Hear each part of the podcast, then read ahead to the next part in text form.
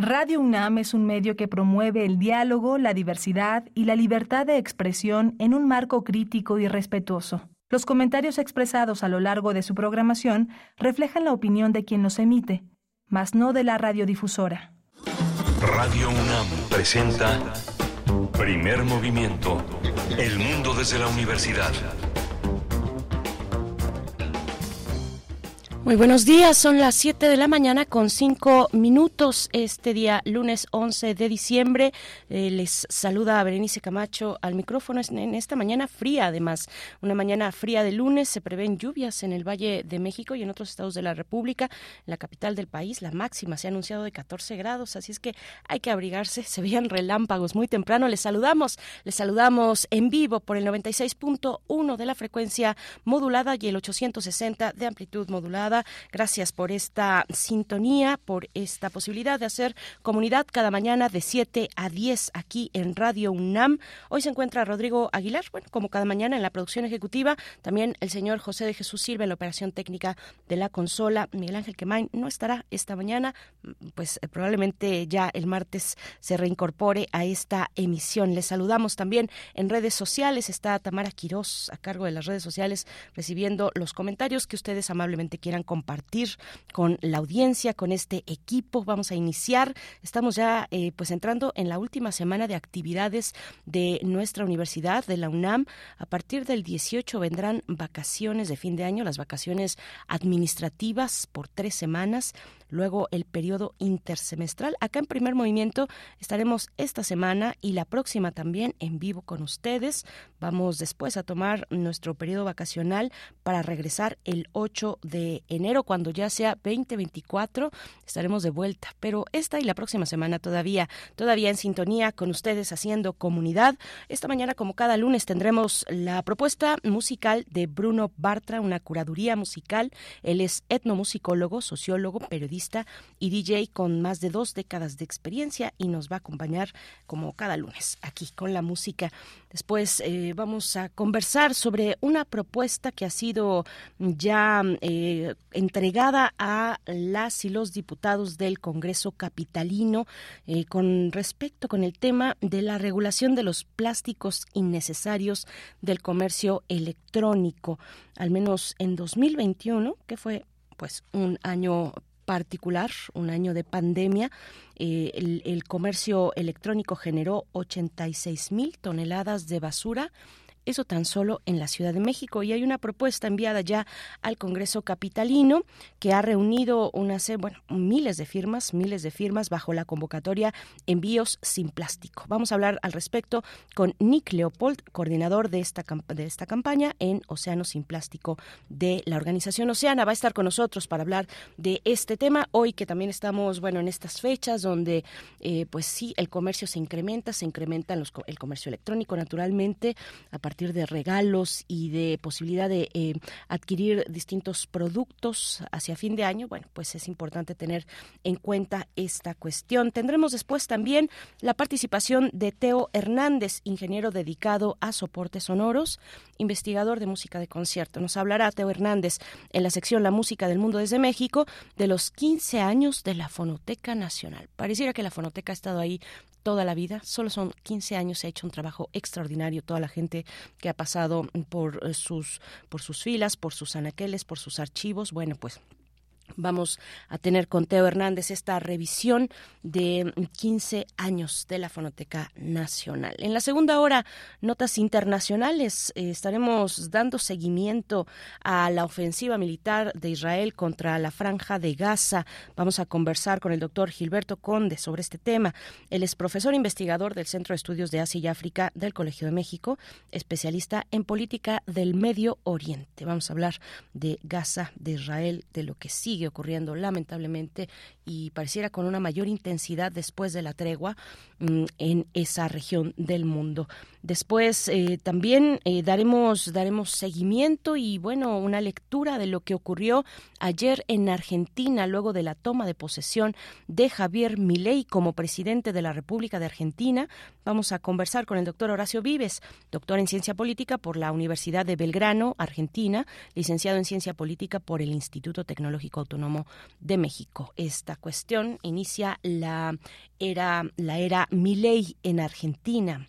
Tendremos la poesía necesaria y la mesa del día. El día de ayer también, el día de ayer se cumplieron 75 años de la Declaración Universal de los Derechos Humanos. ¿Cuál es el balance después de estos 75 años? Pareciera que no es un horizonte compartido por, eh, por, pues por una parte de la expresión política en el mundo. Vamos a conversar con Edgar Cortés. Él es defensor de derechos humanos, licenciado en Derecho, Filosofía y Ciencias Sociales, investigador del Instituto Mexicano de Derechos Humanos y Democracia. Va a estar con nosotros para hacer este balance del aniversario del Día de los Derechos Humanos y el aniversario aniversario del 75 aniversario, perdón, de la Declaración Universal de los Derechos Humanos. Tendremos el cierre como cada lunes con la doctora Clementina Equigua en Biosfera en Equilibrio, el tema historias de castañas. Historias de castañas, bueno, hay muchas y muy buenas desde la ficción.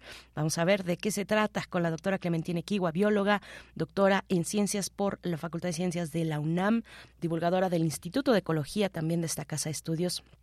Y tiene un espacio aquí en Radio UNAM, Habitare, para mm, también hacer esa labor de divulgación científica, de eh, pues eh, acercar conocimientos, reflexiones respecto al medio ambiente.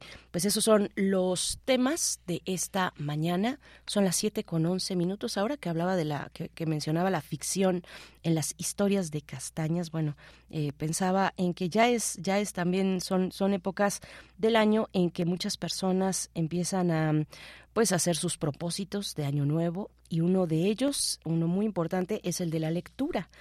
Entonces, pues pensaba invitarles, invitarles a que nos envíen sus estrategias lectoras, cómo, cómo cierran el año 2023, qué están pensando para el 2024. Es momento también de que algunas personas buscan clubes de lectura, por ejemplo, se empiezan a organizar clubes de lectura para arrancar el próximo año.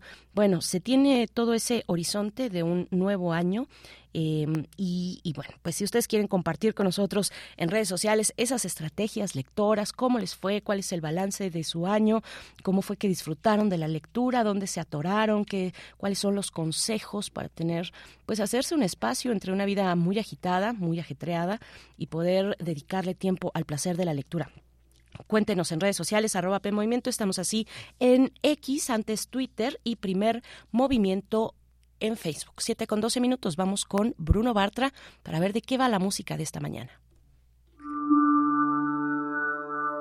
Curadores musicales de primer movimiento. Querido Bruno Bartra, con el placer de, de, cada lunes te saludamos, te doy la bienvenida a este espacio que también es tuyo y que llenas con música cada lunes. ¿Cómo te encuentras? Buenos días. Hola, ¿qué tal, Berenice? Muy bien, muchísimas gracias. Pues aquí este, iniciando bien la semana y bueno, también un saludo desde luego a todo el auditorio. Y, y bueno, hoy traigo ya ahora sí que la, la tercera eh, selección de, de mexicanos eh, que estuvieron ganando en los Grammys. Eh, recordarán que la semana pasada fue Molotov y la anterior fue Natalia eh, Lafourcade y otra eh, mexicana, digamos, de estos mundos más alternos, eh, más ligados al final a, la intelectualidad y demás es eh, Julieta Venegas que ya bueno ya tiene una una larga historia este en, en el rock mexicano en, en el pop alternativo. Entonces también hice una selección que recorre su su carrera comenzando precisamente con el, el álbum que se llama Tu Historia, que es el que eh, ganó en esta ocasión mm. eh, en los Grammys, y la pieza Mismo Amor, que quizás fue uno, eh, uno de sus hits. Eh, tenía tiempo quizás sin tener un hit, eh, digamos, dentro del mundo alterno. Eh, tiene una una leve influencia de música disco, electrónica por ahí, entonces es interesante. Y de ahí entonces nos vamos a una del, del álbum anterior, la pieza eh, Ese Camino, que en el acordeón tiene un toque norteño eh, que le da eh, otro sabor, digamos, al estilo de, eh, de Julieta Venegas, ¿no? Luego nos vamos eh, casi 10 años atrás con un poco más, de hecho, con el álbum eh, Limón y Sal y la pieza Eres para mí que, grabó junto, bueno, para la cual invitó a la rapera chilena eh, Anita Tijoux. Hicieron una pieza como, eh, pues digamos que muy pegajosa y además muy, buena y que encima ha sido uno de los más grandes éxitos en, en la carrera de, eh, de Julieta Venegas ya de ahí nos vamos viendo para atrás. Ese álbum que fue muy famoso y que quizás la llevó ahora sí que al mainstream del eh, nacional eh, el álbum sí eh, donde estaba la pieza andar conmigo entre otras eh, elegí una eh, que tenía más impacto digamos entre sus sus fans más underground que es la pieza de mala memoria y luego me, voy a ir con una eh, medio rareza que es eh, la versión que hizo el cover que hizo en un tributo a los Tigres del Norte a, a la jaula de oro y me parece que le metió eh, de por sí la pieza eh, cantada por los Tigres del Norte tiene bastante eh, emoción intensidad pero creo que lo que le añadió eh, Julieta Venegas en su versión la, la hace única y como en muchos otros covers que ha hecho ella eh, pueden ser como opciones alternas, a veces hasta mejores que las originales. Y ya para cerrar la selección eh, de, su primer álbum del 98-97, eh, que se llamó Aquí, el primer álbum como solista, eh, elegí una pieza que igual tampoco es una de las que eh, fue los grandes hits ni nada así, pero que su letra y, y también su, su intensidad, digamos, eh, emocional creo que va muy acorde a nuestros tiempos, aunque sean un cuarto de siglo después, y es la de andamos huyendo, que por ahí una de las frases que dice es de qué andamos huyendo si no hemos hecho nada, somos los escondidos en el armario, será mejor que no escuchen lo que hablamos, aunque lo que decimos no es novedad, ¿no? Entonces creo que aplica muy bien para la actualidad y entonces creo que vamos a escuchar una variedad en cuanto a sonido eh, un, una cuestión bastante variada dentro del repertorio de, de Julieta Venegas. Pues qué interesante recorrido, Bruno. Eh, debe ser un poquito complicado porque tiene una gran producción desde hace mucho tiempo, sostenida. Julieta Venegas tiene colaboraciones interesantes, ha experimentado con distintos géneros musicales, bueno, hasta los tributos también, como en este caso sí. eh, el tributo a los Tigres del Norte. Pues nos vamos a quedar con esta selección, querido Bruno. Muchas gracias. A ver si con esto se nos quita el frío y te deseamos lo mejor en este inicio de semana. Sí, muchísimas gracias y pues les mando un abrazo a todos otro de vuelta. Bruno Bartra. Nos quedamos con Julieta Venegas, mismo amor. Estás aquí, pero no sé si estoy feliz. Me dices cosas que no siento sean verdad. Algo no está y no lo puedo definir. Tu elocuencia confunde cada vez más. Sé, digas que todo va a estar bien. quiera creerte y no dudar, aunque me quieras tranquilizar. Tu cuerpo está diciendo que no, no, no, no,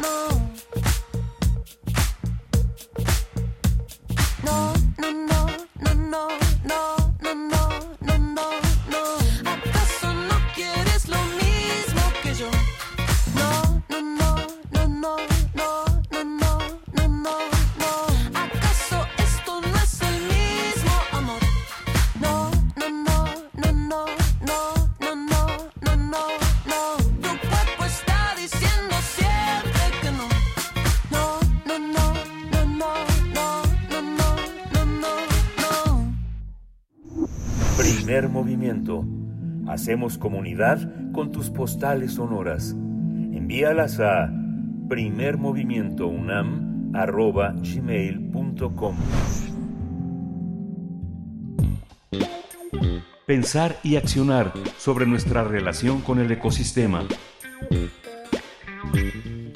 Oceana, organización dedicada a la protección de los océanos, informó que en el año 2021 la Ciudad de México generó 86 mil toneladas de basura plástica provenientes del comercio electrónico, lo que equivale a 29 camiones de basura llenos de plástico al día. Para frenar esta contaminación, la semana pasada Oceana entregó al Congreso de la Ciudad de México 16 mil firmas de personas que exigen la regulación de los plásticos desechables e innecesarios en este comercio. El manejo de estos plásticos representa un gasto millonario para el erario, debido a que la capital gastó más de 53 millones de pesos en su gestión, presupuesto que incluso es mayor al ejercicio de diversas instituciones como la Comisión de Búsqueda de Personas en la Ciudad de México. Por ello, Oceana lanzó una petición en línea y recorrió diferentes puntos de las alcaldías Iztapalapa, Cuauhtémoc, Azcapotzalco, Magdalena Contreras y Tlalpan para recopilar, eh, recopilar rúbricas a fin de exigirle a los legisladores que regulen el uso de estos plásticos innecesarios. Bueno, cabe recordar que este plástico está hecho del mismo material que el de las bolsas desechables, que recordemos están prohibidas en 29 estados del país, incluida la capital. Y vamos a conversar sobre esta exigencia de organizaciones como Oceana para la regulación de plásticos desechables e innecesarios del comercio electrónico. Este día nos acompaña Nick Leopold, coordinador de la campaña Océanos sin Plásticos en Oceana. Gracias, Nick Leopold. Buenos días. Te saluda Berenice Camacho gracias por estar muy tempranito este lunes para iniciar la semana. ¿Cómo te encuentras? Buen día. Hola Berenice, buenos días. Eh, muy bien, muchas gracias por, por darnos la oportunidad de compartir este espacio contigo. Al contrario, muchas gracias. Bueno, pues eh, cuéntanos, con, dábamos estas estas eh, cifras que ustedes que ustedes dan, que ustedes han puesto en torno a esta campaña. Em, con la pandemia el comercio electrónico fue eh, pues la vía de consumo de muchas personas y esto implicó mm, bueno pues estas cantidades de basura durante 2021 al menos que es el año que están reseñando ustedes cuéntanos un poco de, de ese momento de qué significó ese momento de cómo cómo fue el comportamiento de las autoridades eh, de los del consumo también de las autoridades en términos de recuperar todo ese esa esa basura qué tipo de basura es cuéntanos un poco pues es, es importante este, este tema que mencionas, ¿no? El, el, mencionar específicamente qué tipo de basura es. Estos plásticos que utiliza el comercio electrónico caen en una categoría que nosotros hemos denominado eh, los plásticos innecesarios, ¿no? Que es un, un plástico que se utiliza sin que realmente cumpla algún fin. Pero recordemos que el comercio electrónico son compañías de logística, se dedican a llevar paquetes de un punto A a un punto B de un millón de marcas, ¿no? Entonces, cuando uno compra algo, realmente, hagamos, supongamos que alguien compra un libro o una televisión, pues ya viene empacada desde el productor. Y el comercio electrónico, a fin de grabar con su marca las cajas y los sobres y los que envía las cosas, entonces tiene que rellenar de estos plásticos algo que ya venía empacado para protección para que llegue al cliente y se vea que la marca que lo envió fue Amazon o fue Mercado Libre o, alguna de estas compañías. Y esto es problemático por varias razones. La primera es que se está haciendo uso innecesario de recursos naturales, ¿no? Entonces, para, para, ¿para qué vamos a reempaquetar algo que ya venía empaquetado si no garantiza o no afecta en ningún sentido eh, que el producto llegue bien? Por otro lado, y también importante, tenemos que el tipo de plástico con el que reempaquetan es el mismo en que estaban hechas las bolsas de plástico, como ya mencionaste. Y es importante mencionarlo porque no solo están prohibidas en 29 estados de la República, también están prohibidas en más de 120 países, y esto se, se hizo debido a que en varios estudios se encontró que era de los principales plásticos que terminaban en el ambiente. Por ejemplo, en varios estudios que se hicieron alrededor del mundo en playas, en, lugares costeros, digamos, se encontraba este tipo de plástico. Y es un tipo de plástico que afecta altamente al medio ambiente, ¿no? Porque vamos desde, si no se ha descompuesto en microplásticos y está en el océano, puede ser confundido con alimento por varios animales, ¿no? Y entonces se ha encontrado, y es fácil una pequeña búsqueda en su buscador favorito de Internet, les llevará a encontrar fotos de animales que, que fallecieron y los estómagos estaban llenos de estas bolsas de plástico, ¿no? Entonces, eso por un lado, pero también tiene el problema de que al ser una película plástica tan delgada, se descomponen microplásticos muy rápidamente. Y los microplásticos son un problema enorme en el planeta. Los hemos encontrado desde la fosa de las Marianas, que es la parte más profunda de los océanos, hasta la cima del Everest, ¿no? La, la montaña más alta que hay en el planeta. Entonces, están en todo el espectro de lo que es nuestro planeta y al día de hoy no existe una forma de limpiarlos. Entonces, están en toda la columna de agua de los océanos, están en las montañas, están en el aire que respiramos, están incluso adentro de los peces que comemos. Se ha encontrado que en México, en, en, peces de, digamos, capturados para consumo humano, uno de cada cinco contenía microplásticos.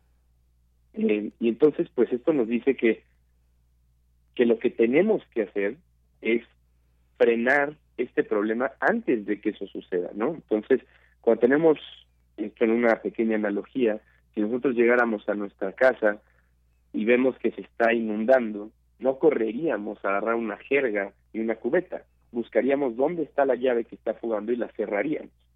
Pues eso mismo es lo que hay que hacer con los plásticos. Primero tenemos que cerrar la llave de estos plásticos innecesarios y son las autoridades, en este caso el Congreso de la Ciudad de México, las y los diputados, quienes tienen que regular a estas industrias como se reguló a las bolsas de plástico en su momento, para que podamos frenar este, este eh, problema desde su inicio. Sí, por supuesto. Hay eh, mm, eh, ¿qué, qué, nos puedes compartir respecto a las medidas que han tomado otros países, que han sido, digamos, medidas exitosas o cuál es cuál es la, la, disputa y lo que han tenido que atravesar otros países que tal vez han logrado reducir este tipo de plásticos innecesarios del comercio electrónico, Leopold? Pues esto, esta es la esta es la parte más interesante, yo creo, de todo este de este problema. Eh, lo que nos ha dado de información, la investigación en otros países es que al comercio electrónico no le representa un problema cambiar, ¿no? Mm. Y esto lo sabemos porque en los diferentes países en los que operan, recordemos que es una industria de alcance global, prácticamente operan en todos los países del mundo, de alguna forma u otra, eh, y en los que se les ha regulado, han, han propuesto cambiar rápidamente y han encontrado diferentes soluciones porque cada país los ha regulado de manera diferente. Entonces, si nos vamos al, al extremo más grande, que digamos fue la India, en la India la primera ministra avisó que iba a entrar en vigor una prohibición eh, en la que se incluían los plásticos del comercio electrónico, así como otros plásticos, y que entraba en vigor en dos años, ¿no? O sea, les dio dos años para transitar a otra solución. Y Amazon, que al día de hoy es la compañía más grande de comercio electrónico del mundo, vio esto como una ventana de oportunidad. La India tenía un gran problema de contaminación ambiental en sus, en sus ciudades, la gente pues justo, ¿no? O sea, esto que llamamos aquí en México la contingencia ambiental, allá era un problema de magnitud mayor. Y entonces Amazon lo vio como una oportunidad y salió a decir, nosotros vemos esta decisión de la primera ministra como algo súper relevante, eh, creemos que lo más importante es el medio ambiente y nos comprometemos a, dejar de usar plástico en seis meses, ni siquiera tomado en el periodo de transición de dos años, ¿no? Entonces, esto, esto nos da a luz de que pues no les representa algo digamos económico muy fuerte, ¿no? O sea, no va a haber una pérdida económica muy fuerte por la cual ellos se resistieran a cambiar, ¿no? O sea, que dijeran, no eh, hay que pelear esto porque nos va a afectar todas las finanzas de la empresa y de la operación. Lo vieron como una oportunidad de marketing verde, de lavarse la cara y dijeron, la tomamos. Entonces, el cambio más drástico que fue dejar de usarlos por completo, lo realizaron en la India en menos del periodo transitorio.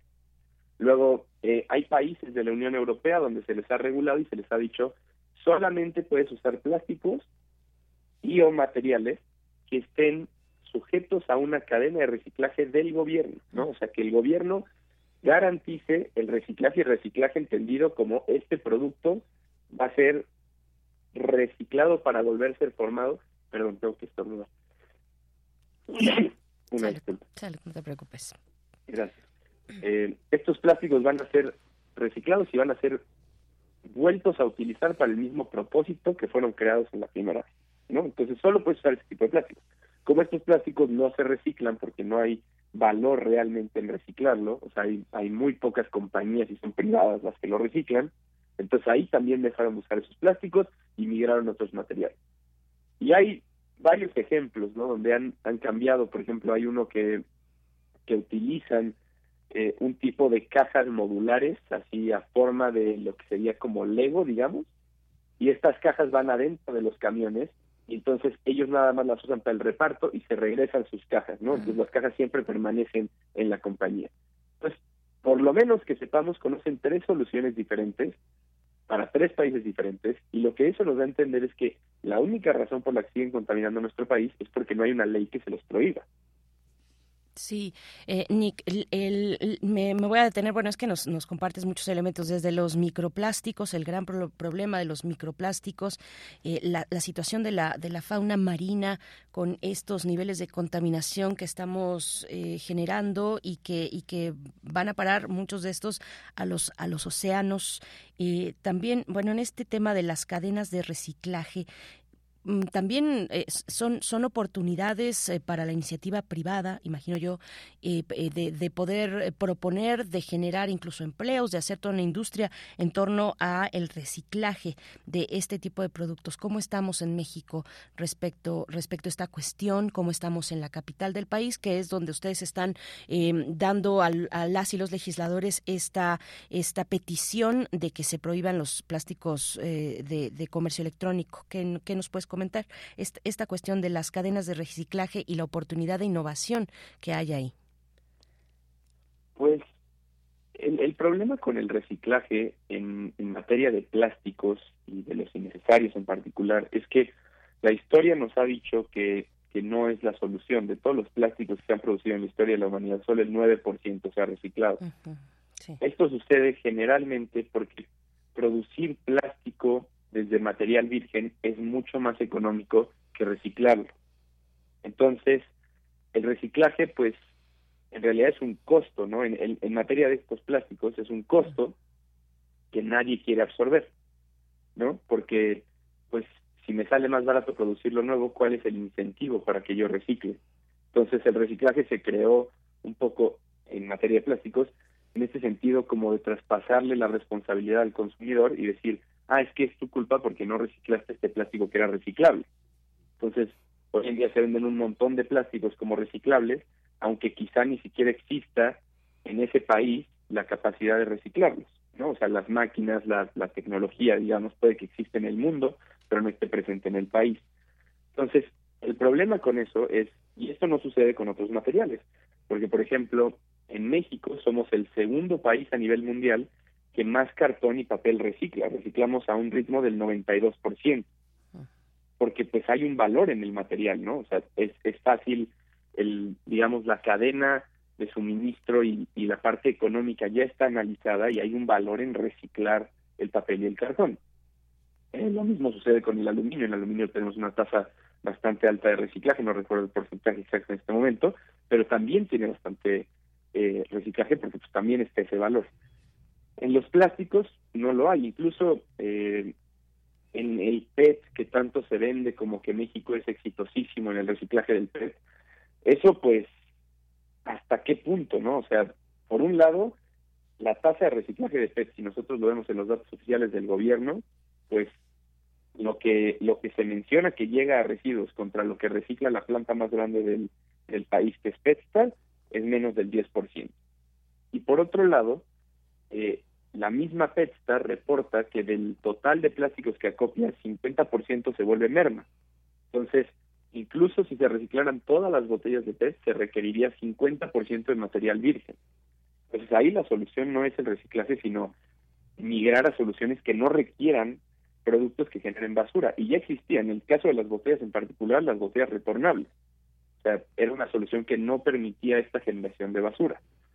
Entonces, en ese sentido, pues, el reciclaje no tiene tanto que ver con incrementar las capacidades del país en, materia de reciclaje, porque al final eso va a seguir representando un costo. ¿Quién va a pagar el costo de reciclar estos materiales, cuando lo que deberíamos estar pensando es cómo migramos estas soluciones que no generan basura y entonces por lo tanto no requieren un gasto del erario público. Por supuesto, esas otras opciones de, embalaje distintas al plástico que eh, no causan este impacto en el, en el medio ambiente y en nosotros mismos. Eh, ¿En qué? Cuéntanos un poco de esta de esta campaña, eh, Nick Leopold. ¿Cómo, cómo fue también pues este recorrido que hicieron en distintas alcaldías de la capital del país? ¿Qué es lo que encontraron? cuéntanos un poco de, de, de, ello, de en qué momento están de, de la campaña, cómo podemos sumarnos cuéntanos.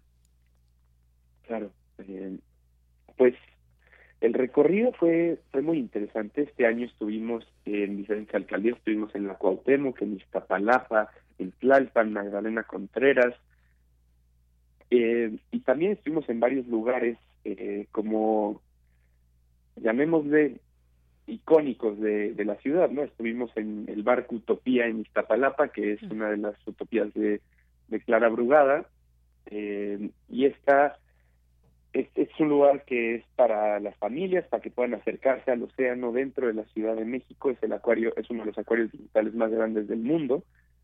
También estuvimos en universidades como la UNAM, justamente eh, en la Facultad de Ciencias.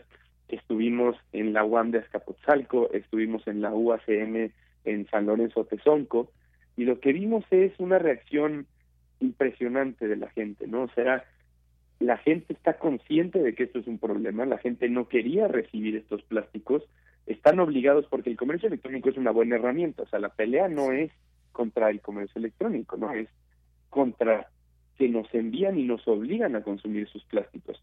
Hoy en día no existe una opción para que el cliente no reciba plástico, no le podemos pedir quiero mi envío sin plástico, no hay un botón para ello, ¿no?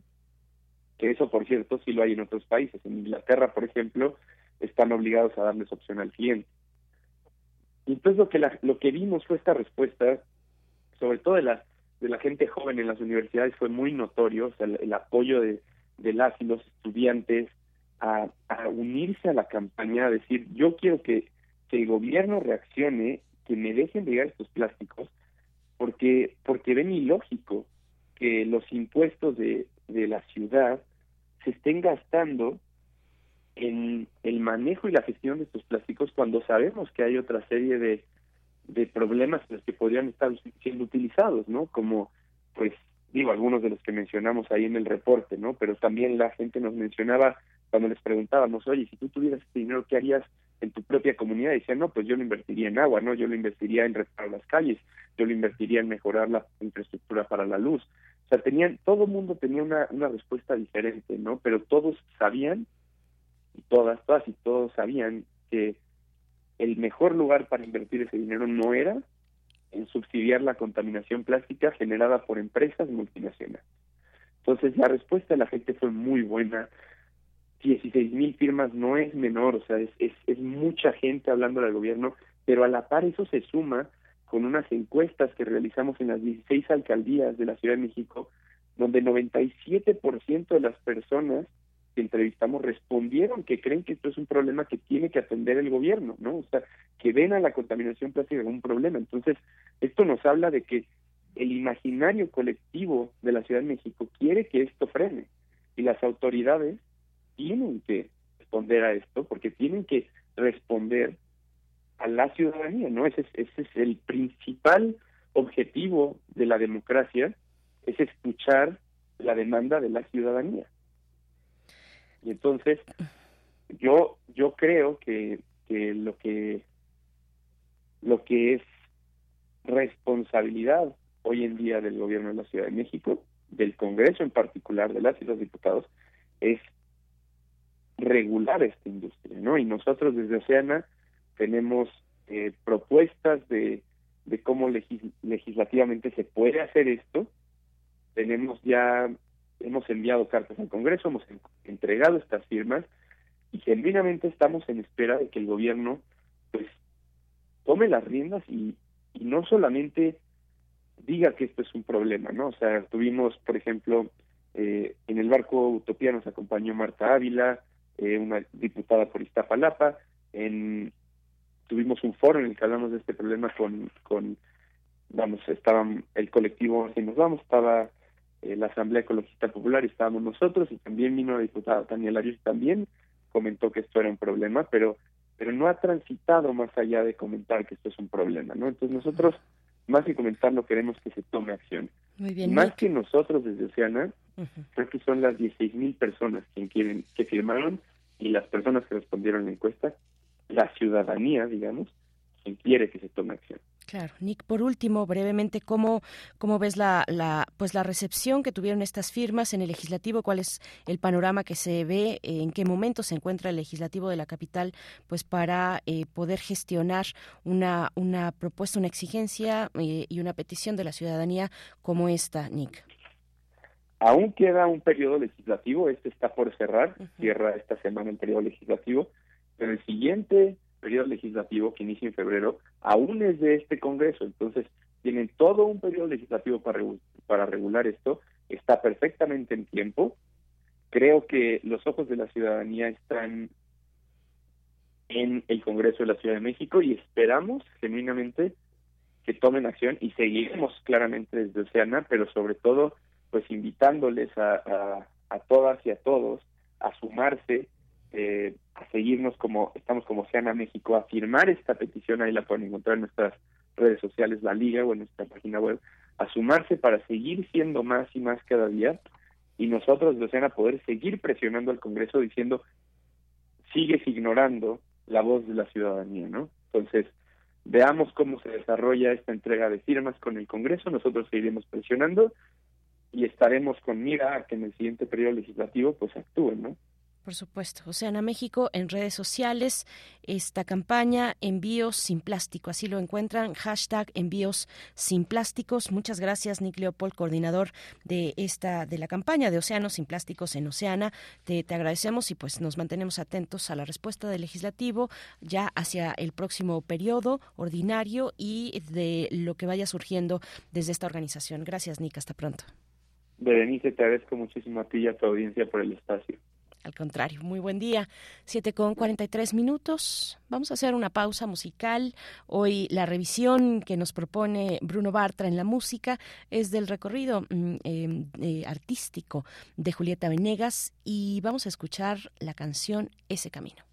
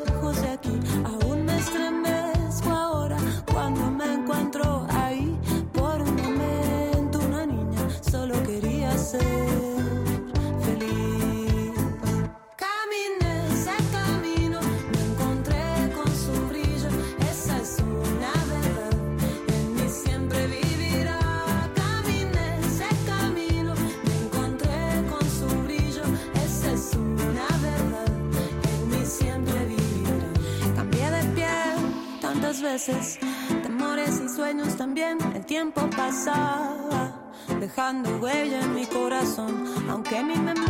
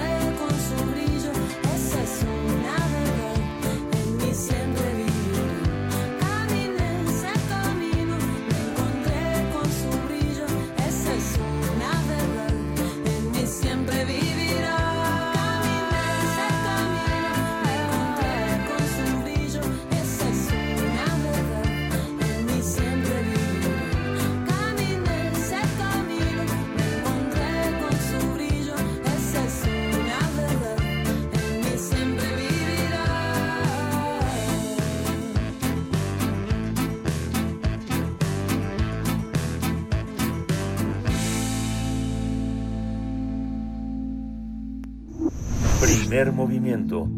Hacemos comunidad con tus postales sonoras. Envíalas a primermovimientounam.gmail.com La música del mundo desde México.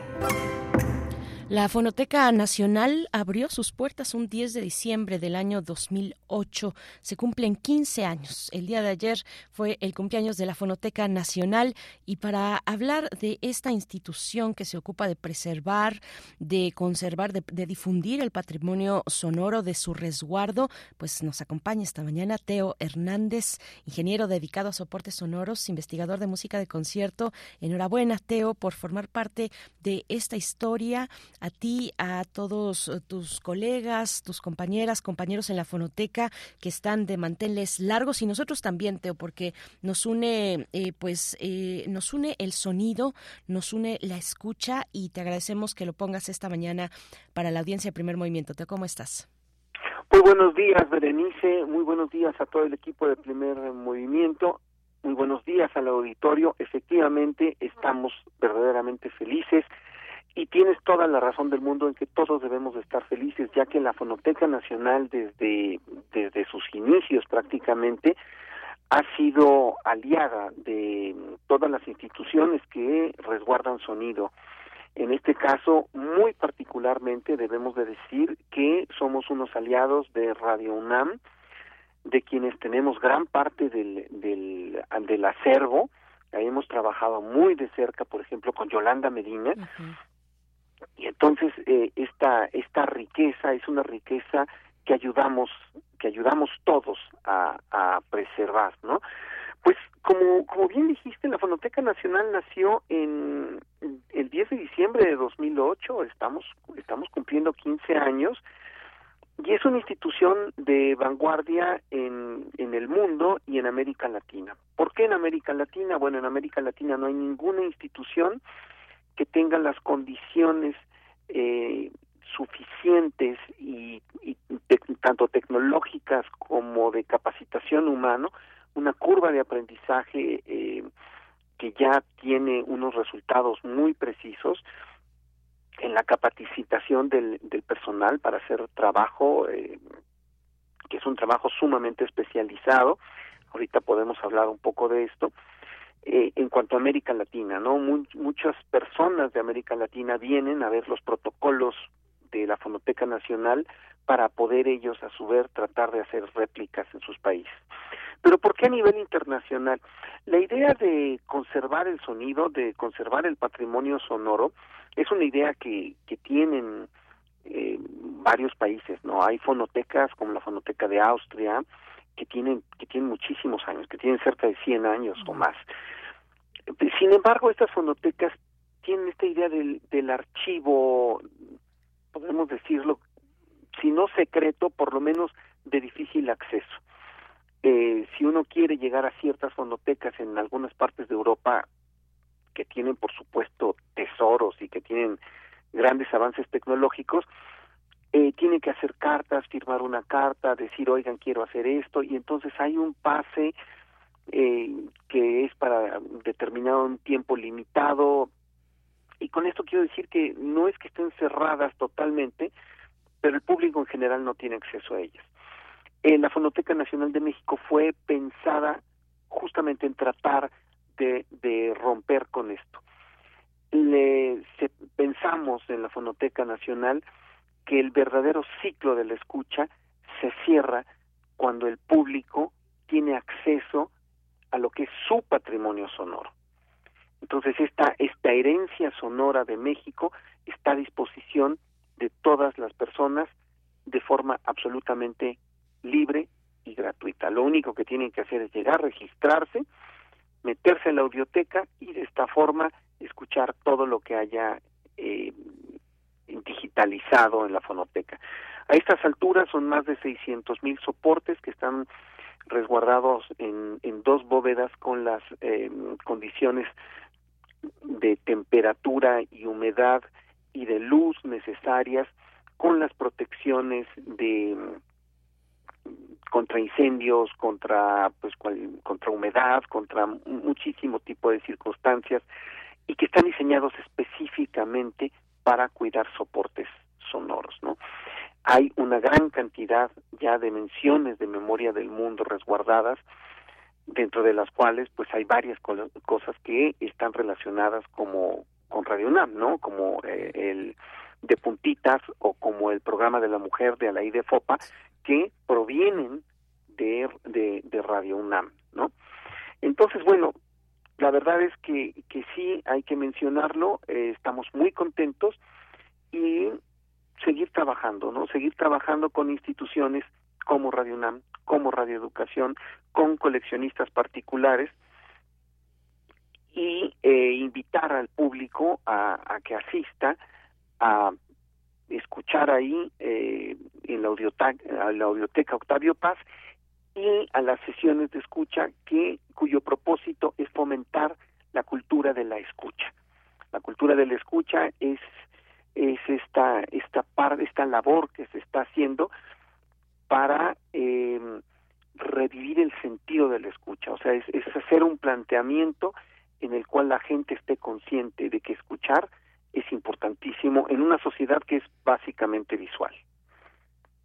Sí, Teo Hernández, ¿qué ha implicado en términos, eh, un poquito es, ese balance eh, de lo que ha implicado eh, poner en pie, levantar una institución como esta, pues en, en, muchas, en, en, muchos aspectos, en el de la profesionalización, nos decías, ¿no? de, profesionales mexicanos que, que, tengan capacidad de gestionar estos materiales, de recursos también, de, de procurar los recursos suficientes al menos, cuando pues muchas veces en, en distintas administraciones y también en esta la cultura ha resultado pues eh, ante esta idea de austeridad republicana pues ha, ha, sufrido también ha pasado por esos límites presupuestales cómo cómo ves esta cuestión ese es, es, un problema que creo yo se está dando en términos generales en, en todo el país, ¿no? Y en todos los ámbitos, pero particularmente creo que la cultura está está sufriendo.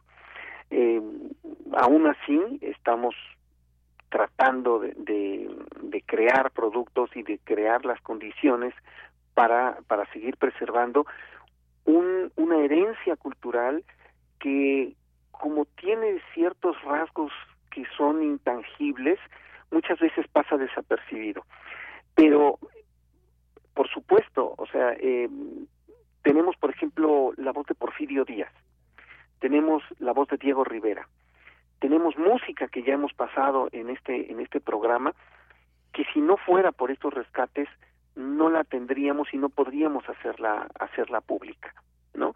Actualmente tenemos un instrumento que es el de la Musiteca, la musiteca.mx, que invitamos a, todo el público a escucharla, que es una plataforma eh, de música mexicana que justamente está tratando de competir iba a decir, pero bueno, ni siquiera tratamos de competir, ¿no? Sino, sino de crear un espacio para que se escuche eh, la música mexicana a nivel internacional.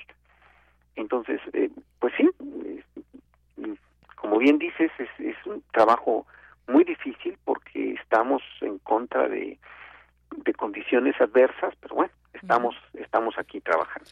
Dándolo todo eh, día con día y se cumplen 15 años entonces de la Fonoteca Nacional. ¿Con qué vamos a despedir?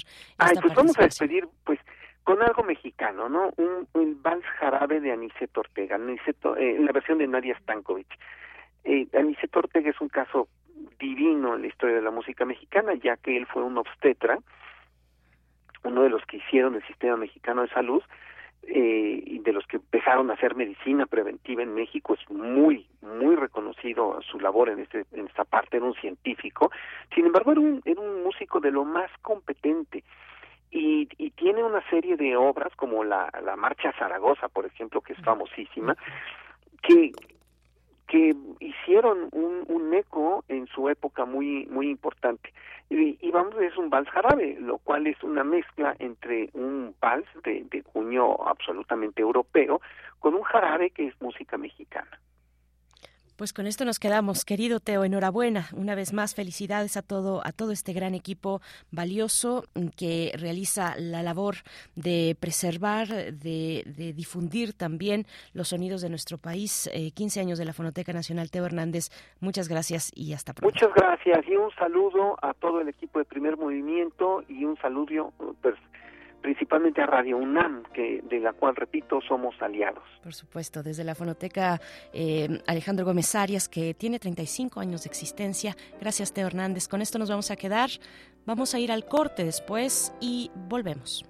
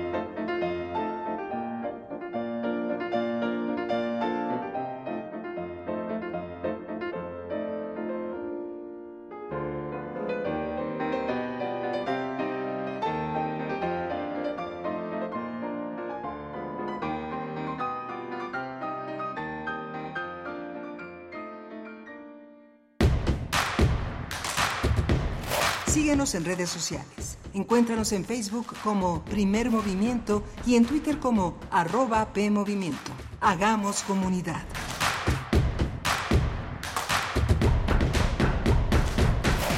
Alejandro Moreno, presidente nacional del PRI. Cuando los gobiernos del PRI creamos los libros de texto gratuito, no pensamos en el partido, pensamos en tus hijos. Cuando creamos los programas sociales, no pensamos en el partido, pensamos en tu familia. Cuando apoyamos con créditos a campesinos y a pequeños empresarios, pensamos en que tu familia crezca y le vaya bien. No somos perfectos, pero los priistas damos resultados y sabemos gobernar. Propaganda dirigida a militantes y simpatizantes del PRI. Habla Claudia Sheinbaum. Cuando llegué a la jefatura de gobierno estábamos en el peor momento de inseguridad en la Ciudad de México. En cuatro años disminuimos en más de la mitad los delitos de alto impacto. Homicidio, robo en transporte público y robo de vehículos, entre otros. Lo logramos con una estrategia, atención a las causas, más y mejor policía, inteligencia y investigación y coordinación con la Guardia Nacional. Seguimos avanzando, conciencia, honestidad, resultados y amor al pueblo. Claudia Sheinbaum, presidenta, precandidata única de Morena. Mensaje dirigido a militantes, simpatizantes y Consejo Nacional de Morena. Música que sensibiliza la vida. Asómate a su mundo. Panorama del Jazz con Roberto Aimes. Lunes a viernes a las 19 horas por el 96.1 de FM. Radio UNAM. Experiencia sonora. Esta es la historia de una niña que vendió gelatinas para ayudar a su familia. Rebelde y decidida, huyó del maltrato a la Ciudad de México y se convirtió en ingeniera y jefa delegacional. Aclamada por los ciudadanos, sorprendió a México al convertirse en la líder esperada. Ella sabe lo que cuesta salir adelante y quiere que para ti sea más fácil. Esta es la historia de Xochitl. Fuerte como tú. Precandidata única. PAN. Mensaje dirigido a simpatizantes y militantes del PAN y su Comisión Permanente Nacional. Ahí viene la cuarta transformación, con este ritmo que está sabrosón, unidos en una revolución que mi México lindo merece hoy. Ay, a la izquierda como el corazón.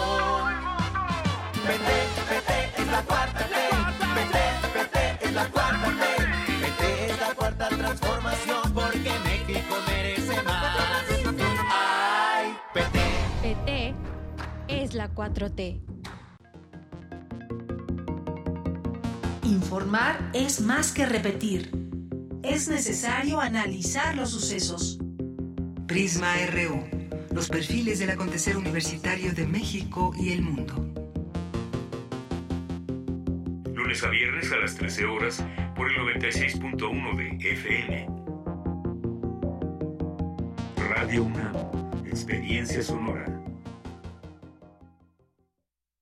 Habla Claudia Sheinbaum. Los gobiernos del pasado pensaban que la educación y la salud eran negocios y privilegios. Con la cuarta transformación se recuperaron como derechos. Vamos a seguir avanzando para que ningún joven se quede sin preparatoria o sin universidad y que tengamos acceso a la salud pública de forma gratuita. Vamos por el camino correcto. No hay marcha atrás. Seguimos avanzando con honestidad, resultados y amor al pueblo. Claudia Sheinbaum, presidenta, precandidata única de Morena. Mensaje dirigido a militantes, simpatizantes y Consejo Nacional de Morena. Esta es la historia de una niña que nació en Tepatepec Hidalgo y luchó para salir adelante. Sola en la Ciudad de México, vivió en una azotea en Iztapalapa mientras estudiaba computación en la UNAM. Aclamada por los ciudadanos, sorprendió a México al convertirse en la líder esperada. A ella no le tienen que contar los problemas de México porque los ha vivido, igual que tú. Esta es la historia de Xochitl. Xochitl, fuerte como tú. Precandidata única. PRI. Mensaje dirigido a simpatizantes y militantes del PRI y su Comisión Nacional. Encuentra la música de primer movimiento día a día en el Spotify de Radio UNAM y agréganos a tus favoritos.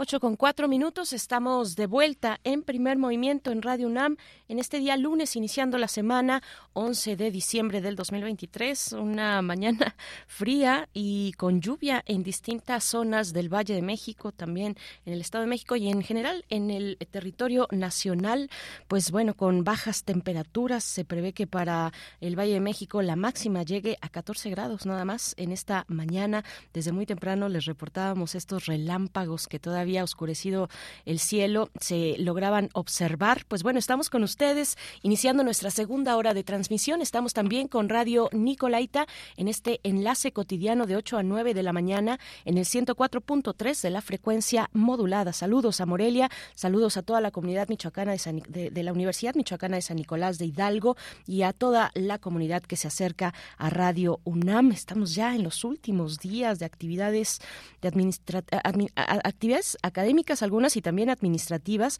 Después viene un periodo de tres semanas de vacaciones, las vacaciones administrativas, eh, y, luego de este, pues ya eh, se, se reinician las actividades el 8 de enero. En primer movimiento, les comentábamos al inicio, estaremos esta semana y la próxima también, todavía en vivo con ustedes e igualmente regresamos el 8 de enero cuando sea 2024, cuando ya sea el año 2024, pues bueno, eh, iniciamos, iniciamos con la dirección ejecutiva, la producción ejecutiva de Rodrigo Aguilar, comanda también esta nave radiofónica el señor José de Jesús Silva, que se encuentra en la operación técnica en la consola de la cabina de FM de Radio UNAM, transmitimos en vivo 96.1 en frecuencia frecuencia modulada y 860 de amplitud modulada para todo el mundo en el sitio electrónico de Radio UNAM www radio.unam.mx. Y al micrófono le saluda Berenice Camacho. Hoy no estará Miguel Ángel Quemain. El día de mañana ya se reincorpora, esperemos que así sea, para eh, tener, contar también con su voz y la conducción en este espacio. Bueno, nos encontramos igualmente en redes sociales, nos están compartiendo, bueno, cómo les va esta mañana de frío. Nos dice Rosario Durán, dice mi pueblito sí llueve, buenos días, ella nos escucha desde Metepec. Y pues sí, lluvia débil con truenos, 8 grados centígrados, esto hace una hora, eh, poco a poco pues va subiendo, pero muy poco a poco la temperatura en distintos lugares, bueno, en todo el territorio, pero con esta lluvia persistente también en la capital del país. Alfonso de Alba Arcos dice, llueve, mm, nevada tibia, humedad invernal que se condensa en los 19 grados de altitud norte, pero a dos, 2.100 metros eh, sobre el nivel del mar. Muy buenos días, amigos de Primer Movimiento, nos dice. Pues sí, también se espera eh, la caída de aguanieve y de nieve en, eh, en, el caso de los picos, de los picos más altos de nuestro país, el Popocatépetl, y está también nevado. Y bueno, pues así iniciamos, iniciamos con este, este clima que a veces es un poco complicado para emprender las actividades, pero bueno, estamos, estamos en el calor, en el calor de la radio. Nos dice Edel Jiménez que si Miguel Ángel se fue de vacaciones ya, no, no, no, el día de mañana estará de vuelta. Esperemos que así sea. Em, también Tamara Quirós, eh, bueno, pues sí, a ella parece que sí se le pegaron las sábanas y, estamos de todas maneras em, eh, leyendo sus, sus comentarios en redes sociales. Muy tempranito les proponíamos que nos vayan contando ya hacia el cierre de este año, pues bueno, cómo les ha ido con la lectura, cuáles son las mm, pues las estrategias lectoras que ustedes aplican en la vida cotidiana ahora que en estos días ya hacia el cierre de año se hacen estos se tienen propósitos, se empiezan a delinear los objetivos que uno quiere para el próximo año. En términos de lectura también se empiezan a organizar los clubes de lectura para el próximo próximo año y bueno, pues nos interesa mucho que nos comenten cómo van con esas eh, estrategias lectoras, si tienen por ahí algunos consejos, dónde les ha eh, pues costado un poco más tener una lectura pues más o menos cotidiana en medio de una vida tan de tanto ajetreo como la que tenemos en distintas ciudades de este país. Cuéntenos, cuéntenos cómo van sus propósitos lectores en este cierre de año para proyectar hacia el próximo, hacia el 2024. Nosotros vamos a tener en los contenidos de esta hora, notas internacionales, nos vamos a cuestiones internacionales eh, importantes, eh, un seguimiento a la ofensiva militar de Israel contra la franja de Gaza y contra Palestina en general. Vamos a conversar sobre este seguimiento, este balance eh, con el doctor Gilberto Conde, él es profesor investigador del Centro de Estudios de Asia y África del Colegio de México, él es especialista en política del Medio Oriente. Tendremos también esta revisión de lo que ocurrió ayer en Argentina la toma de posesión de Javier Milei como presidente de la República Argentina con estos discursos, con estos estas compañías también, estos gestos y con los anuncios y no solo anuncios, ya también lo que se ha puesto en marcha, ya eh, bueno, se han eliminado ya con la llegada de Milei ya se han eliminado algunos de los ministerios que él mismo en campaña había eh, pues eh, promovido. Esa eh, eliminación es el caso del Ministerio de la Mujer ha desaparecido ya en Argentina. Y bueno otros otros elementos muchos elementos en pues en esta era en esta era que inicia en Argentina la era de Milei Vamos a conversar con el doctor Horacio Vives. Él es doctor en ciencia política por la Universidad de Belgrano en Argentina, es licenciado en ciencia política por el Instituto Tecnológico Autónomo de México y vamos a comentar, a comentar con él, a dar seguimiento y el balance de lo que vimos ayer en las pantallas a la distancia y quienes estuvieron, bueno, pues eh, presentes, quienes lo están viviendo en carne propia, está este nuevo, eh, pues este nuevo capítulo en la historia política, económica, social de Argentina con un personaje que ahora es el presidente de la República, como Javier Milei, a la cabeza de este proyecto. Bueno, pues esos son los contenidos en esta hora, 8 con 11 minutos. Cuéntenos cómo les va con la lluvia allá afuera, con el frío. Cuéntenos desde dónde nos escuchan. Queremos saber de ustedes. Es nuestra principal motivación, conocer sus comentarios, eh, tener con ustedes, sostener este diálogo cotidiano. Arroba P en X antes Twitter y Primer Movimiento en Facebook. Vamos con la primera nota internacional, el seguimiento a la ofensiva militar de Israel contra la Franja de Gaza. Primer movimiento. Hacemos comunidad con tus postales sonoras. Envíalas a primermovimientounam.gmail.com Nota Internacional. Estados Unidos vetó el pasado viernes una resolución del Consejo de Seguridad que exigía un alto al fuego humanitario inmediato en Franja de Gaza. La resolución, impulsada por Emiratos Árabes Unidos y apoyada por decenas de países, fue presentada tras el discurso del pasado miércoles de Antonio Guterres, secretario general de la ONU, en el que invocó el artículo 99 de la Carta de las Naciones Unidas, una facultad que no se ha usado en décadas. Guterres expresó su grave preocupación por la catastrófica situación humanitaria en Franja de Gaza y por el sufrimiento de la población palestina. Asimismo, dijo que era importante proteger a las poblaciones civiles palestina e israelí conforme al derecho internacional humanitario.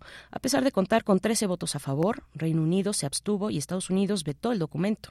De acuerdo con cifras de la ONU, el actual conflicto ha provocado la muerte de más de 17.000 palestinos. Entre ellos hay más de 4.000 mujeres y 7.000 niños. Los ataques de Israel han alcanzado 339 centros educativos, 26 hospitales, 56 centros sanitarios, 88 mezquitas y tres iglesias.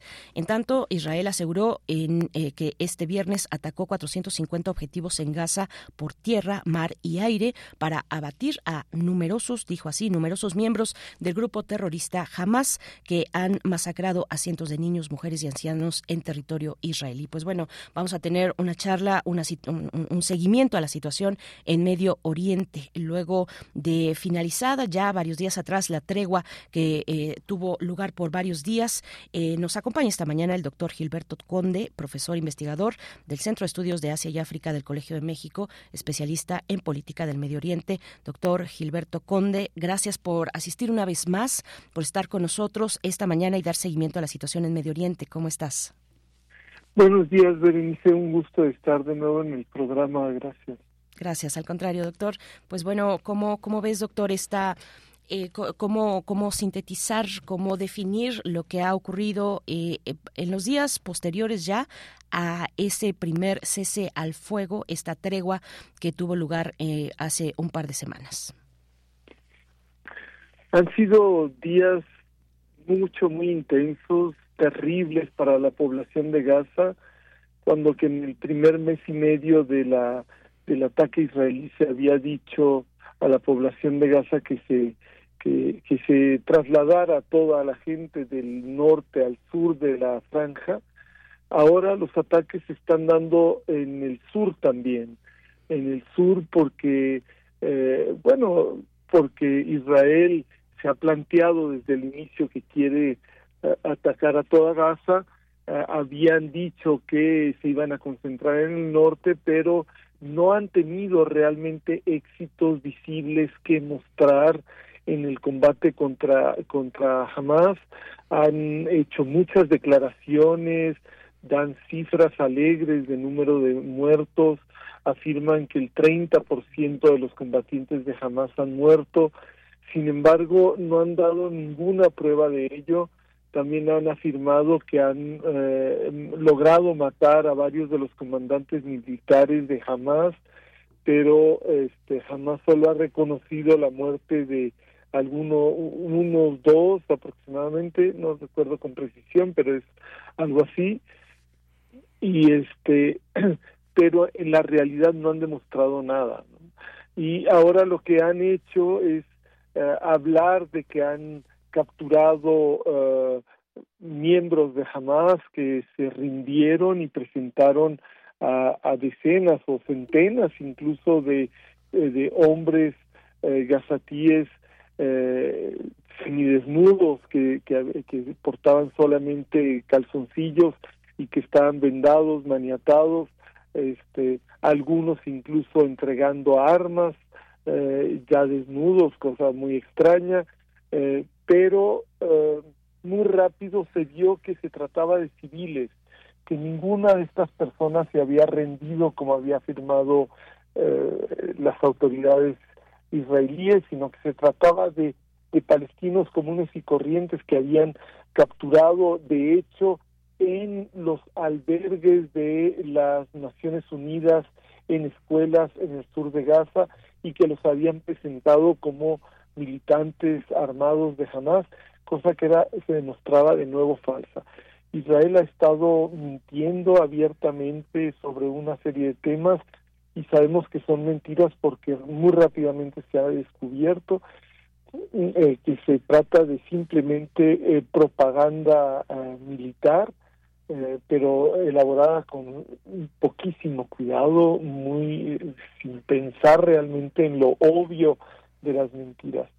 Otros, otras cifras que han presentado que, que es probable que pronto se descubra que son mentiras y que ya algunos eh, observadores han señalado que se trata que, que hay inconsistencias en las cifras, es la, la cifra de víctimas eh, de, de guerra israelíes, de soldados israelíes, bajas israelíes en combate en dentro de, Gaza, de Gaza. Eh, Israel reconoce que han muerto 107 soldados israelíes, pero es, muy probable que la cifra sea mucho, muy superior. Habían dado, la prensa israelí había dado cifras de heridos israelíes, la ubicaba en alrededor de 5.000 soldados israelíes heridos, eh, 60%, casi 58% de ellos eh, con heridas muy graves, con pérdida de miembros, eh, pérdida de, uno o los dos ojos, eh, etcétera.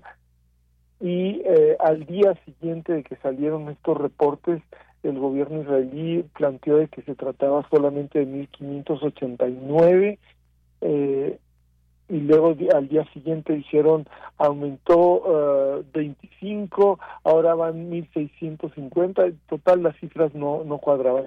La, la cosa está muy complicada uh, desde el punto de vista militar para Israel. Las, los únicos éxitos que han tenido han sido la devastación de Gaza, la muerte de bebés, de niños, de mujeres, de hombres civiles por los bombardeos indiscriminados sobre todo tipo de instalaciones, como ya señalabas, Berenice.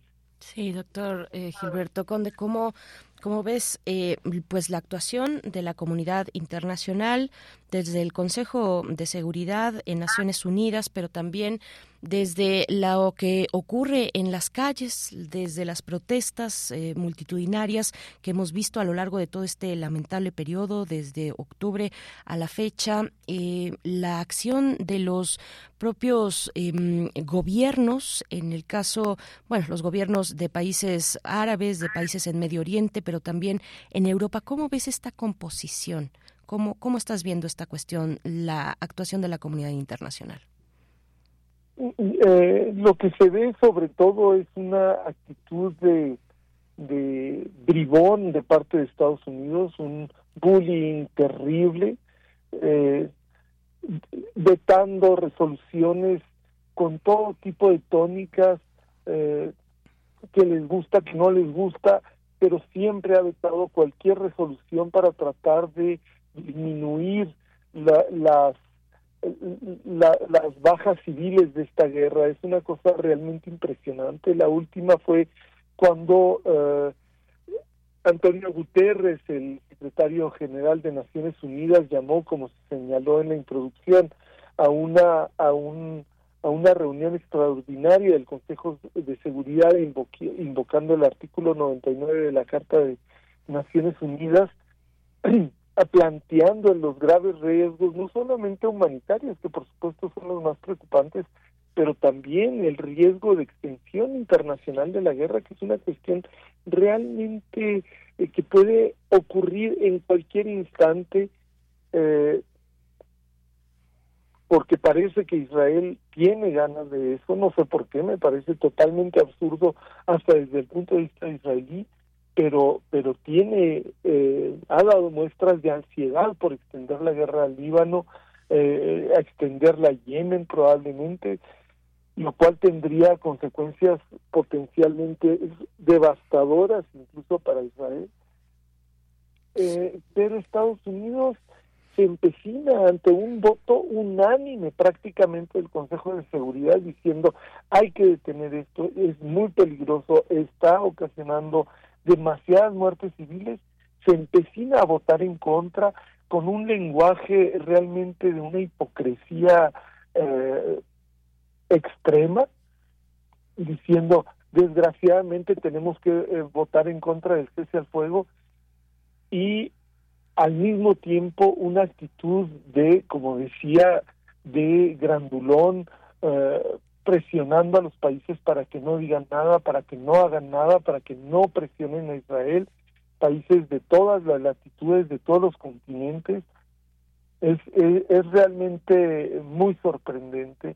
Yo creo que esto perjudica la imagen de Estados Unidos a largo plazo en la política mundial eh, habla de un doble rasero absoluto que como no habíamos visto en mucho tiempo de parte de Estados Unidos un doble rasero absoluto eh, justificando cuestiones acciones completamente injustificables por parte de Israel cuando que las ha criticado en cualquier eh, número de casos por fuera de Israel. Entonces eh, pues sí me parece que la la comunidad internacional no ha estado a la altura de los acontecimientos, sobre todo considerando, como se sabe, ¿verdad?, que se trata de una guerra que ha ocasionado el mayor número de muertes en el menor número de tiempo en una en, el, en la superficie más pequeña eh, con una población de solamente dos millones de habitantes es realmente algo con muy pocos precedentes en historia, en, sin precedentes por lo menos eh, en los últimos 50 años, desde 1973, 76 que terminó la, la guerra eh, en Vietnam, no se había visto un una masacres como las que se están dando actualmente en Gaza por parte del gobierno y del ejército israelí. Y eh, la comunidad internacional no está a la altura, eh, Naciones Unidas, Estados Unidos se la pasó, eh, la ignoró completamente, simplemente decidió unilateralmente, sin convocar a la comunidad internacional, sin someterse a, la opinión del Consejo de Seguridad, decidió unilateralmente ponerse de protector de Israel mientras Israel destruye a la población de Gaza de una manera espantosa. Ya se nos acabaron el vocabulario para describir lo que está ocurriendo ahí. Sí, doctor. Eh, bueno, estos dos millones, al menos o poco más de dos millones de, de, personas en, en, Gaza, muchos de ellos son, son menores de edad, son niños, son niñas, lo cual, eh, bueno, ya nos da un indicativo de eh, cuál es cuál es la composición de la sociedad y por qué y por qué en una buena parte son son menores de edad. Es difícil que un gazatí, que las personas en Gaza, bajo esas condiciones, incluso antes de estos ataques, por supuesto, eh, logren logren condiciones de vida suficientes necesarias para tener una vida más prolongada, en buenas condiciones, una calidad de vida, lo sabemos. Eh, ¿cómo, ¿Cómo ves? Voy a volver a, esta cuestión de la comunidad internacional para mm, preguntarte si con este conflicto ves el despertar de un nuevo episodio de islamofobia en otros países, que puede no tener relación directamente, digamos, en los hechos con, con este conflicto, pero que podría eh, mm, desdoblarse en, en esos términos de comportamiento religiosos islamófobos. ¿Cómo, cómo lo ves?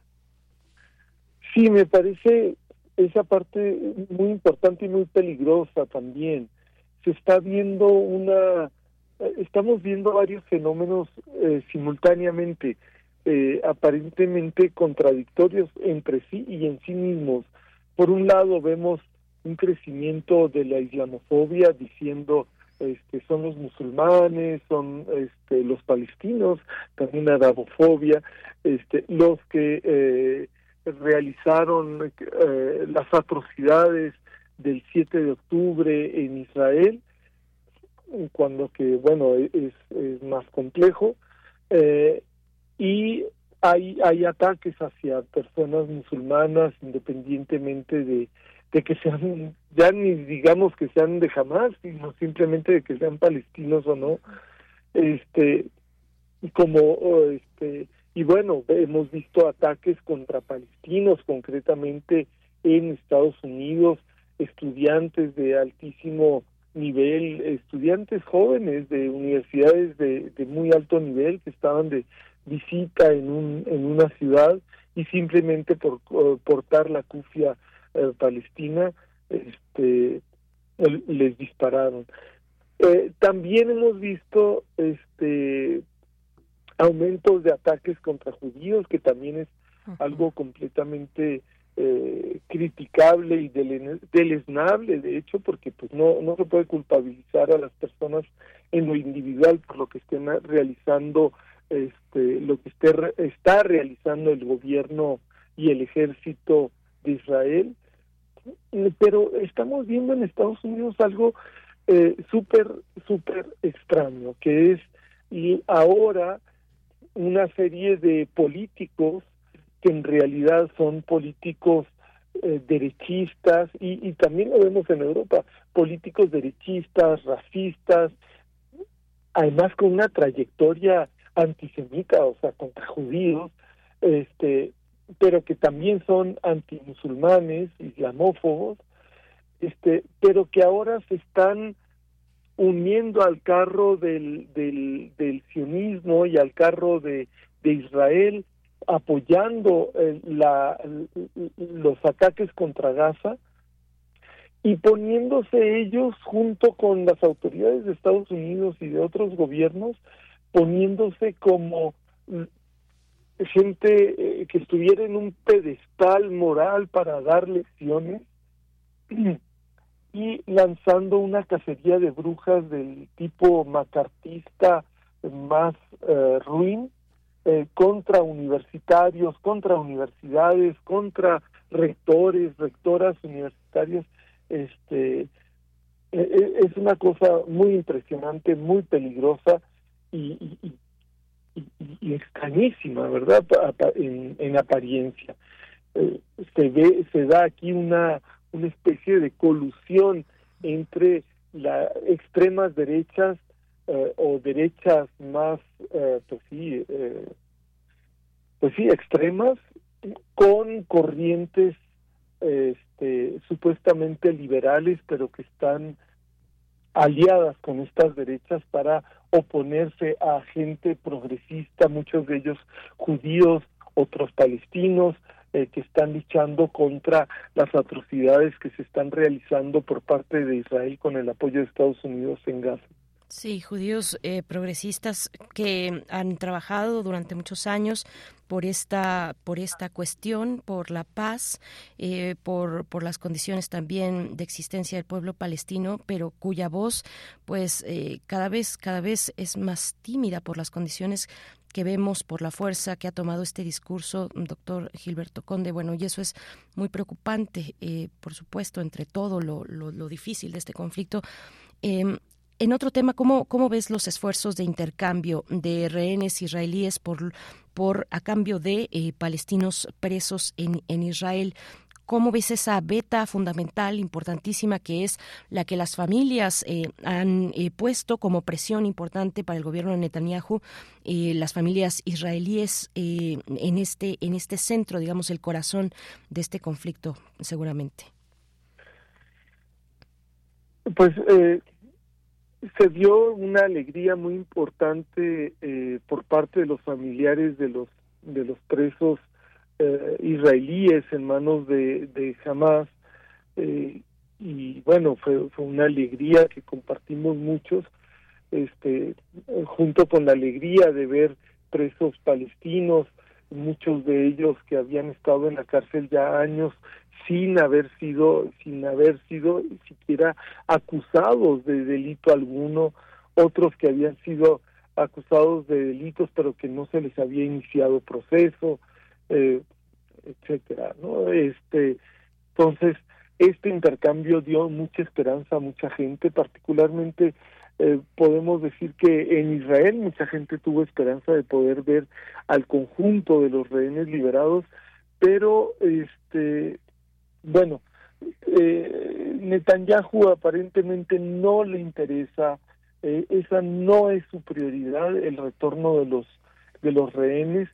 Sin embargo, sí hay voces dentro de Israel que dicen lo que necesitamos es ya un acuerdo, un acuerdo independientemente de que el acuerdo implique el cese al fuego, y necesitamos un acuerdo que nos permita recuperar a todos a todos nuestros rehenes.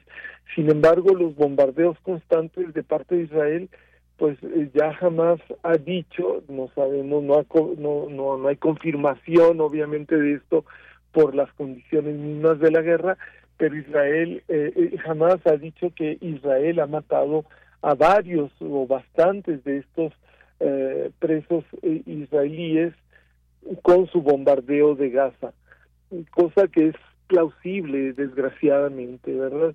Ahora, este, pues eso, eso es una de las cosas que tendrían que ocurrir, ¿verdad?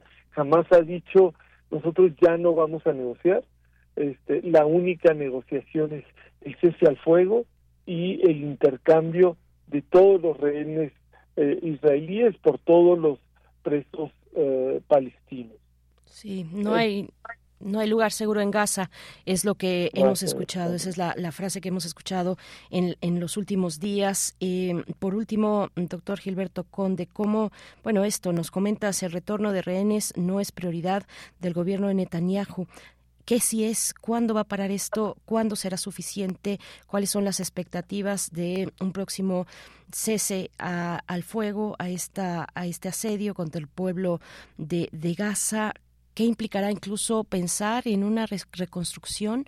¿En qué términos? En términos, eh, pienso, bueno, por supuesto, infraestructura, pero en una reconstrucción de un orden político, de, de una recomposición del tejido social. ¿Qué, ¿Cómo se ve el panorama, digamos, ya hacia el cierre de este año eh, con, con, con, las expectativas para, para el próximo año? Desgraciadamente se ve todo eso gris, completamente gris. Eh, el, el secretario de Estado norteamericano Anthony Blinken planteó que Estados Unidos le había dicho a Netanyahu que querían que terminaran la, la ofensiva en Gaza uh, con el fin del año, pero este inmediatamente después dice eh, esto es decisión absoluta, exclusiva de los israelíes y no nos metemos en ello. Esto parece que va a continuar eh, más allá del fin de año. Este, ahora yo creo que están aprovechando las las vacaciones, las fiestas de Navidad, de Año Nuevo, este, para ver desmovilizada a la sociedad en los países, en los diferentes países del mundo, que, que no haya manifestaciones, que no se oigan las manifestaciones, simplemente ignorarlas, este, pero desgraciadamente yo, yo lo veo muy complicado porque eh, como ya ya decías, decía yo también, eh, en estos en estos últimos días la situación es tan terrible eh, que la gente el ejército israelí los trae como como pelotas de billar moviéndose de un lado a otro, ahora no pueden estar aquí porque vamos a bombardear, váyanse a aquel desierto, ahora váyanse a aquel otro, eh, y lo que decía eh, Antonio Guterres, pues es una un riesgo real, ¿no? De que de que la gente simplemente eh, eh, por desesperación, por hambre, se quiera ir a, a Egipto, Egipto no los quiere recibir, lo cual en parte se entiende porque porque pues es es eh, es eh, confirmar un, el desplazamiento, ya la limpieza étnica de Gaza, la expulsión de los gazatíes eh, fuera de su propio territorio para consumar un, un, nuevo crimen de lesa humanidad que es el despojo del territorio ahora de Gaza a, de los de manos de los palestinos que, que la habitan, ¿verdad? Y eso pues es confirma algunas de las de las tesis eh, que se han manejado de, que aquí se trata de un genocidio y de, un esfuerzo de, limpieza étnica por parte de, del ejército israelí, de las autoridades israelíes. Eh, me duele hasta decirlo y pensarlo, ¿verdad? Eh, el riesgo de una extensión de la guerra a Líbano también es un, riesgo muy real. Eh, Israel ha planteado en los últimos días que están, este, pues que quieren que se retire eh, Hezbollah de la frontera del Líbano con Israel y que si no lo hace eh, por las buenas, que lo van a lograr por las malas. Ahí los bombardeos son constantes de lado y otro. Israel atacando objetivos de Hezbollah, pero también objetivos civiles. Eh, Hezbollah se ha limitado a objetivos militares este, pero con un nivel de precisión y de destrucción de esos objetivos militares muy muy grande, eh, cosa que, que tiene desesperado al, al Estado Mayor eh, al Estado Mayor israelí y que y que quieren eh, enfrentarlo. Como Hezbollah no se va a retirar de la frontera, pues esto significa que Israel va va a atacar. Probablemente, esperemos que no, pero existe el riesgo de que ataque al Líbano y si eso ocurre podría haber un, un escalamiento muy rápido de esta guerra a niveles muy riesgosos para los propios israelíes y por lo tanto para toda la región y para el mundo. Esto desgraciadamente eh, lo saben, lo saben las autoridades eh, israelíes, por supuesto, también las estadounidenses, pero yo no entiendo por qué no hacen nada para eh, calmar todo esto ya en lugar de seguirle seguirle moviendo al avispero. Sí, pues doctor Gilberto Conde, muchas gracias. Pues sí, así vamos cerrando eh, este año 2023 y así de, lamentablemente pinta el 2024 cuando se nos han acabado las, las palabras eh, para describir lo que está ocurriendo en, en Gaza, en, en, Medio Oriente, en esa región del mundo. Gracias, doctor Gilberto Conde. Eh, muy, muy, muy buen día y bueno, pues ojalá tengamos la oportunidad de, reanudando el año 2024, pues de dar un, un balance también de cómo se ve la situación. Hasta pronto, doctor. Muchas gracias. Claro que sí, Berenice. Un saludo este y bueno, dentro de, de este panorama tan feo, pero ojalá que tengas eh, felices fiestas y también toda la audiencia de México. Igualmente, doctor, muchas gracias. Igualmente, gracias y hasta pronto. Vamos a hacer una pausa musical, 8 con 39 minutos. Seguimos también después eh, con la cuestión en Argentina, la toma de posesión de ley, pero vamos a hacer esta pausa musical a cargo de Julieta Venegas y Ana Tijoux. Es para mí. Vamos con ello.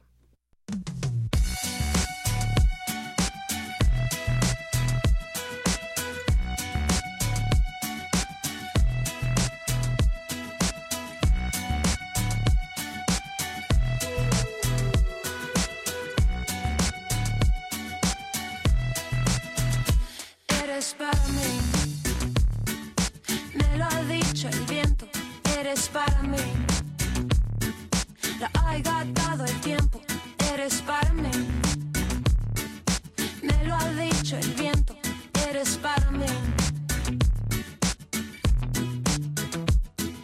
La sombra que pasa, la luz que me abraza, tus ojos mirándome. La calle que canta su canto de diario, el mundo moviéndose y yo sé que tienes miedo y no es un buen momento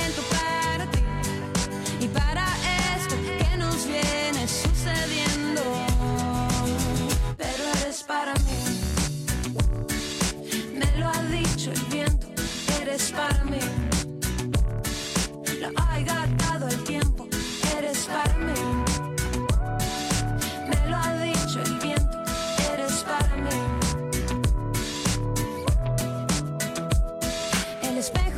su reflejo en todo lo pinta tal como es. Mi cuerpo que no tiene peso si escucho tu voz llamándome. Y yo sé que tienes miedo y no es un buen momento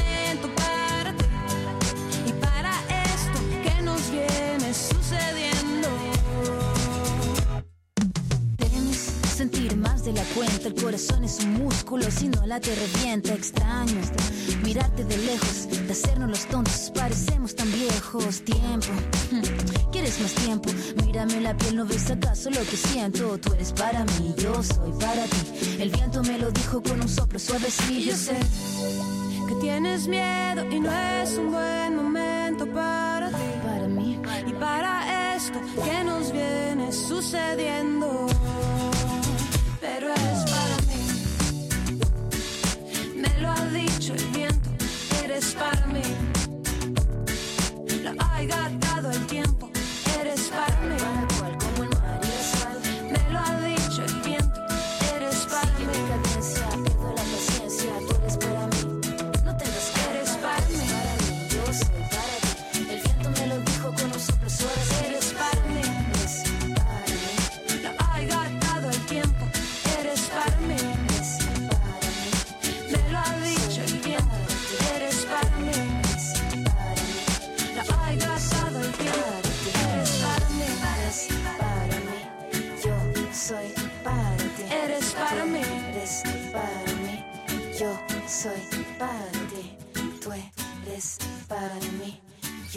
soy para ti.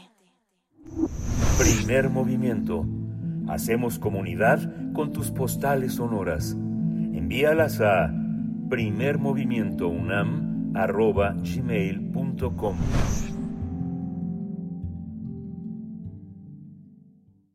Nota del día. Javier Milei rindió protesta ayer como presidente de Argentina para el periodo 2023-2027. El economista asumió el mandato este domingo 10 de diciembre, luego de ganar las elecciones el pasado 19 de, no- de noviembre. Cientos de simpatizantes lo recibieron en el Congreso junto a Victoria Villarruel, quien juró al cargo como presidenta de vicepresidenta de la República. Javier Milei comenzó su discurso ante la ciudadanía, señalando que dijo hoy comienza una nueva era en el país, en este país sudamericano. Bueno, Milei recordó la herencia que dejó el gobierno del peronista Alberto Fernández para argumentar la situación en la que se encuentra el país, por lo que advirtió que deberá tomar difíciles decisiones económicas. Además, comparó el, impact- el impacto de la caída del muro de Berlín con el resultado de las últimas elecciones argentinas, ya que marcan, dijo, el punto de quiebre de la historia de ese país. Los retos que enfrenta su administración son solucionar la inflación y mejorar los ingresos de las familias. Además, deberá resolver el déficit fiscal, el atraso de los precios del dólar, los alimentos y combustibles, así como negociar la deuda con el Fondo Monetario Internacional. Y bueno, para hacer un balance, un análisis de este momento de toma de protesta, inicia la era mm, Javier Milei en Argentina. Nos acompaña el doctor Horacio Vives, doctor en ciencia política por la Universidad de Belgrano, en Argentina, licenciado en ciencia política por el Instituto Tecnológico Autónomo de México. Gracias, doctor Horacio Vives, a la distancia para mm, pues eh, tener tu balance, tu análisis sobre esto que ya se ha cumplido, la toma de posesión de Javier Milei, ahora presidente de la República Argentina. ¿Cómo estás? Eh, hola, Berenice, pues muy contento de conversar contigo y con la audiencia de eh, Primer Movimiento. Pues sí, mira, en efecto, como lo, lo estaba señalando, eh, inicia una era eh, histórica, recordemos el resultado eh, electoral que dio pie a que después de las elecciones primarias, una primera vuelta presidencial, una segunda vuelta presidencial, pues llegara alguien eh, con un eh, liderazgo que en realidad es algo muy eh, muy individual, no apoyado por eh, ningún partido político eh, de los tradicionales en Argentina, ni de, lo, de las familias políticas eh, de poder del peronismo, ni, ni, de los no peronismos. Y en esa lógica eh, es una, eh, un arranque con con mucha incertidumbre en términos de lo que de lo que va a ocurrir pero con un diagnóstico muy claro y eso es importante eh, que, que, quede señalado en el sentido de digamos, esta herencia tan, tan complicada que le dejó el, el gobierno kirchnerista a Milei y que sin duda alguna eh, lo, lo, lo económico va a tener una parte central en su administración. Sí, eh, doctor Horacio Vives, eh, Milei, un outsider de la política, así ese es el discurso, así lo hemos visto, así se ha planteado y sin embargo logró acarrear el favor, contar con el favor de estructuras de el poder económico y el poder político fuera dentro y fuera de su país que ponen al menos matices a esa figura de outsider. Bueno, lo dejo ahí como comentario, cómo ves eso y cómo viste la los distintos eventos eh, de toma de posesión Estuvo él en un acto también, no solamente en el acto protocolario, rodeado de, distintos mandatarios, todos hombres, ellos sentados allá a su alrededor bajo, bajo el rayo del sol. Eh, estaba por ahí eh, eh, Bolsonaro, que no tiene un cargo actualmente público, pero otros, el, el, rey de España, Felipe VI, en fin, también lo acompañó Zelensky, el presidente de Chile, en fin, ¿cómo, cómo viste y esta incluida ceremonia interreligiosa en la Catedral de Buenos Aires? Eh, muy bien, aspectos muy importantes y vamos a tocarlos uno por uno. Bueno, en primer lugar, eh, una de las incógnitas que habíamos eh, comentado ahí en, en, la mesa contigo y con, con Miguel Ángel en su momento era, en principio, si Cristina Kirchner iba a asistir al acto de eh, de, cambio de gobierno y la Asunción, considerando que la propia Cristina Kirchner no le entregó los, atributos de mando en su momento en 2015 a, Mauricio Macri. Bueno, finalmente eh, asistió y esto es eh, importante señalarlo porque eh, se dio un incidente muy desafortunado que le dio, eh, digamos, la vuelta al mundo, en el sentido de tener una Cristina Kirchner que hasta el último momento de su mandato fue, digamos, muy mandona, muy protagónica y, y, bastante grosera, digamos. Ahí están las imágenes que se hicieron muy virales de Cristina pintando un dedo este, de espaldas ante la crítica que se hizo en, en algún momento en el acceso al al, Congreso. Entonces, esto creo que es una, postal muy desafortunada de, de, cómo es el, kirchnerismo en términos de, una gestión este, que se va por la puerta trasera y muy desprestigiada. Eh, se vio a Cristina Kirchner y Alberto Fernández, eh, que probablemente estaba haciendo memoria y tal vez en cinco meses es la primera vez que se les ve juntos.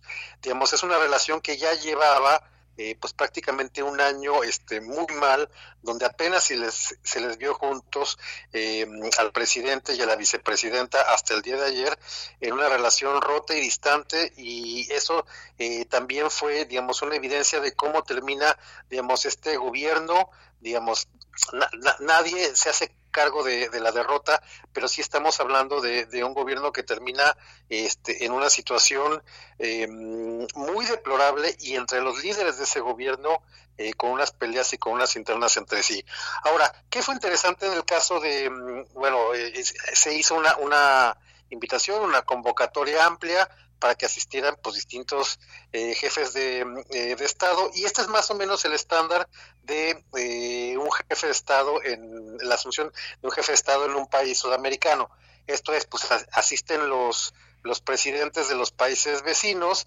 En este caso vino el presidente de, de Chile, Gabriel Boric, el presidente de, eh, de mm, Paraguay, Santiago eh, Peña, el presidente de, Uruguay, eh, la calle, eh, la calle Pop, y también viene el, presidente que recién asumió de, Ecuador, eh, Novoa. Mm, esto es interesante también, digamos, porque es una, un mensaje en términos de, de política exterior que haya venido Zelensky, obviamente se trató de la, de, digamos, como uno de los líderes globales más importantes de este, de este momento, pues sí fue un gesto muy eh, interesante que haya venido a la toma de posesión de Milei, porque de entrada eh, marca una distancia simbólica desde este momento en eh, la política exterior de Argentina. ¿Por qué? Porque Cristina Fernández, muy aliada de este bloque de Venezuela, de Irán y sobre todo de Rusia, en su momento, cuando se dio la anexión de la península de Crimea a, Rusia, la verdad es que Cristina Fernández lo desestimó diciendo, bueno, pues es que eh, Crimea siempre había sido rusa, ¿no? Entonces, eh, sí fue un gesto muy importante que le debían a nivel del, eh, de, gobierno de repudiar la anexión y de repudiar la invasión de mm, Rusia a Ucrania. Entonces, ese es, ese es por un lado, digamos, quienes asistieron a la visita. Normalmente el rey eh, Felipe VI asiste a las, eh, a, las tomas de protesta de las presidencias en, en, Latinoamérica, digamos, eso también es un, un estándar y es muy común que, que se vea. Ahora, en términos de, las, de la ceremonia eh, interreligiosa. La verdad que lo que estás eh, señalando, Berenice, es muy interesante y me gustaría compartirlo con tu, con tu auditorio. A ver, eh, Argentina, digamos, en, la manera en la que se hace el, protocolo de, asunción, la jura este, del, nuevo gobierno, se establece que el Estado argentino sostiene el culto católico. Ahora bien, esto se ha entendido de muy diversas eh, maneras y no es que Argentina, por supuesto, sea un Estado eh, confesional y nada que se le parezca, digamos, es un Estado laico, pero tradicionalmente quedó eso como un aspecto protocolar en la jura eh, de, un nuevo presidente, de vicepresidenta, digamos, de un nuevo, de un nuevo gobierno, que sostiene, digamos, el, el culto católico. Entonces, en efecto, los presidentes juran sobre los sobre los santos evangelios, ¿no? Pero por otro lado, eh, es un personaje que últimamente ha tenido unas cercanías muy importantes eh, con el judaísmo y que inclusive pudiera estar en un proceso de transición al, al, al judaísmo. Entonces, en esta lógica, eh, se entiende que en el, el Tedeum, digamos, esta, esta, este acto dentro de eh, el interminable día que tiene que ver con, el, con la asunción del nuevo gobierno, pues uno de estos eh, eventos es en la, en la Catedral de Buenos Aires y se dio esta ceremonia interreligiosa. Y bueno, también es importante señalar aquí eh, digamos, porque en Argentina, digamos, los, políticos no tienen esta, esta cosa de hacer tantas referencias este, religiosas o espirituales como sí ocurre, eh, por ejemplo, en el caso de, este, de, Estados Unidos.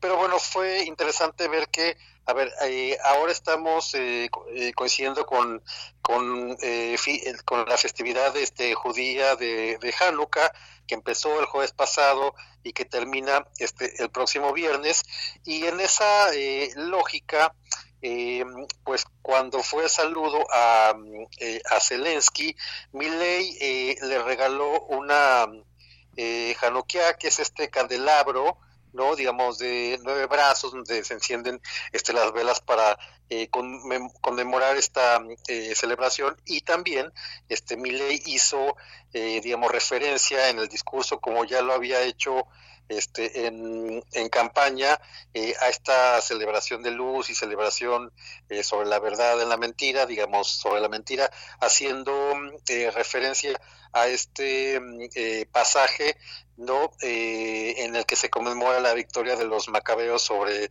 eh, las fuerzas sirias. Entonces, eh, por ese lado también es interesante entender, ¿no? Digamos, esta eh, espiritualidad del presidente que asumió funciones el día de ayer. Este abrazo emotivo, muy emotivo que vimos entre Javier Milei con el rabino Simón Axel eh, Wanish. Eh, ¿Cómo, eh, pues, qué, qué, prever para las primeras acciones de la era Milei? doctor Horacio Vives, mm, de entrada la eliminación de los ministerios, ah, dijo, bueno, mensajes importantes, un ajuste fiscal, gradualismo, y dijo también no hay plata.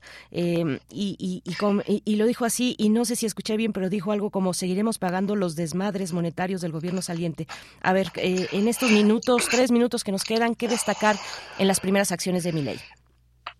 Exacto. A ver, cosas que son importantes. ¿eh? En primer lugar, quiero hablar este del, gabinete, que en general es gente este, bastante eh, probada este, con experiencia y mm, muy importante, algo que se había dicho que había como cierto eh, temor, específicamente en el área de, defensa, eh, que, eh, a ver, no es lo mismo cuando uno está haciendo cosas y diciendo cosas en campaña que ya cuando este, se tiene que sentar a proyectar el gobierno, y es interesante ver que eh, uno de los eh, principales temores que era tener un militar en retiro al frente del, Ministerio de, Defensa finalmente no ocurrió. Curiosamente, quien encabezó hoy el, eh, el, ministro de Defensa, Luis Petri, fue el candidato a vicepresidente con Patricia Bullrich y Patricia Bullrich va a ser la ministra de Seguridad. Entonces, el binomio presidencial de Bullrich y Petri ahora son parte de esta área estratégica de defensa y de seguridad en el gobierno de Milei. Eh, Luis Caputo, eh, un e, economista este, muy probado que estuvo en el, en el gobierno de Macri, ahora es el ministro de Economía. Eh, es importante señalar esto que señalas, que digamos, la primera, el primer decreto de necesidad y urgencia, digamos, la primera acción que toma eh, ley eh, como, como gobernante es adelgazar el Estado y en efecto eh, quitar la mitad de los este de, de, los ministerios. Ahora también hay que entender que, eh, por ejemplo, no es que el Ministerio de Educación desaparezca como tal, sino que se convierte en secretaría. A lo que voy es que es como si hubiera dos categorías en la, en la burocracia, en la administración pública en Argentina. Unos que son los, eh, los ministerios, que serán nuestros equivalentes de secretarías en el gabinete, y luego ellos que lo que denominan como secretarías que dependen este, de un ministerio. Entonces, en efecto, sí, el adelgazamiento del Estado este, es eh, importante y eso por lo que respecta a la parte, eh, a la parte del, del gobierno. lo dijo con todas sus letras, no hay alternativa alternativa al ajuste y al shock. Eh, no hay plata, no hay dinero y en efecto eh, es muy curioso ver cómo mientras anunciaba esto, eh, la, la, gente que estaba ahí en, en, el acto, que también esto es importante señalarlo, no quiso dar su discurso frente a la asamblea, que esto puede resultar un alma de un, un arma de doble filo porque como no tiene apoyo legislativo, lo pudieran entender como un desaire, pero probablemente también se quiso eh, de alguna manera evitar que hubiera algún tipo de eh, interpelación por parte de la ahora oposición, del, del kirchnerismo eh, más duro y, puro. Y lo que quiso hacer fue, digamos, este, comunicar a la gente a través de este mensaje que por primera vez se da en las escalinatas del Congreso, muy a la usanza de cómo se hace la, la, toma de posesión de los presidentes de, Estados Unidos. Entonces, eh, lo, que, lo que sí se sabe es que para desmontar todo este legado destructivo, esta mm, herencia muy, muy pesada del kirchnerismo, eh, van a ser meses muy, muy difíciles.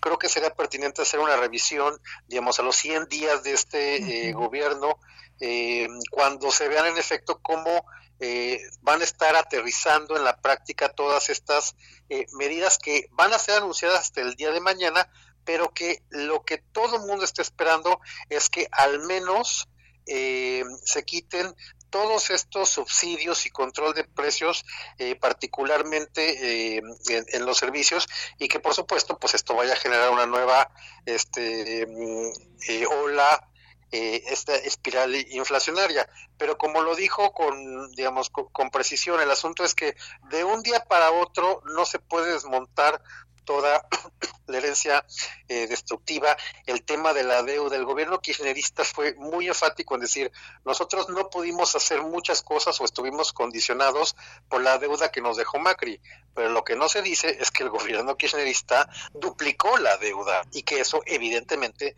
deja a este, esta nueva administración en una situación muy difícil de, por resolver. Entonces, el, el diagnóstico es muy claro hay un no hay no hay plata no hay dinero no hay alternativa y va a venir este, un shock eh, y pues habrá que estar pendiente de ver cómo evolucionan estas eh, medidas que apenas se van a dar a conocer a partir de mañana. Pues te agradecemos, doctor Horacio Vives, esta participación, este esfuerzo. Pues desde allá, un abrazo para ti. Inicia la era Miley. Gracias. Eh, tú has sido espectador, bueno, en este, en este evento, en esta ceremonia protocolaria del acto de toma de posesión. espectador ahí directo también. Te agradecemos y ojalá contemos contigo a tu, tu vuelta y para seguir revisando eh, este inicio de la era Milei. Hasta pronto, doctor. Al contrario, Berenice, un gusto conversar contigo y con la comunidad de Primer Movimiento. Muy buen día. Muy buen día para ti también. 9 de la mañana. Vamos al corte. Gracias, Radio Nicolaita. Volvemos aquí en Primer Movimiento. Encuentra la música de Primer Movimiento día a día en el Spotify de Radio UNAM y agréganos a tus favoritos.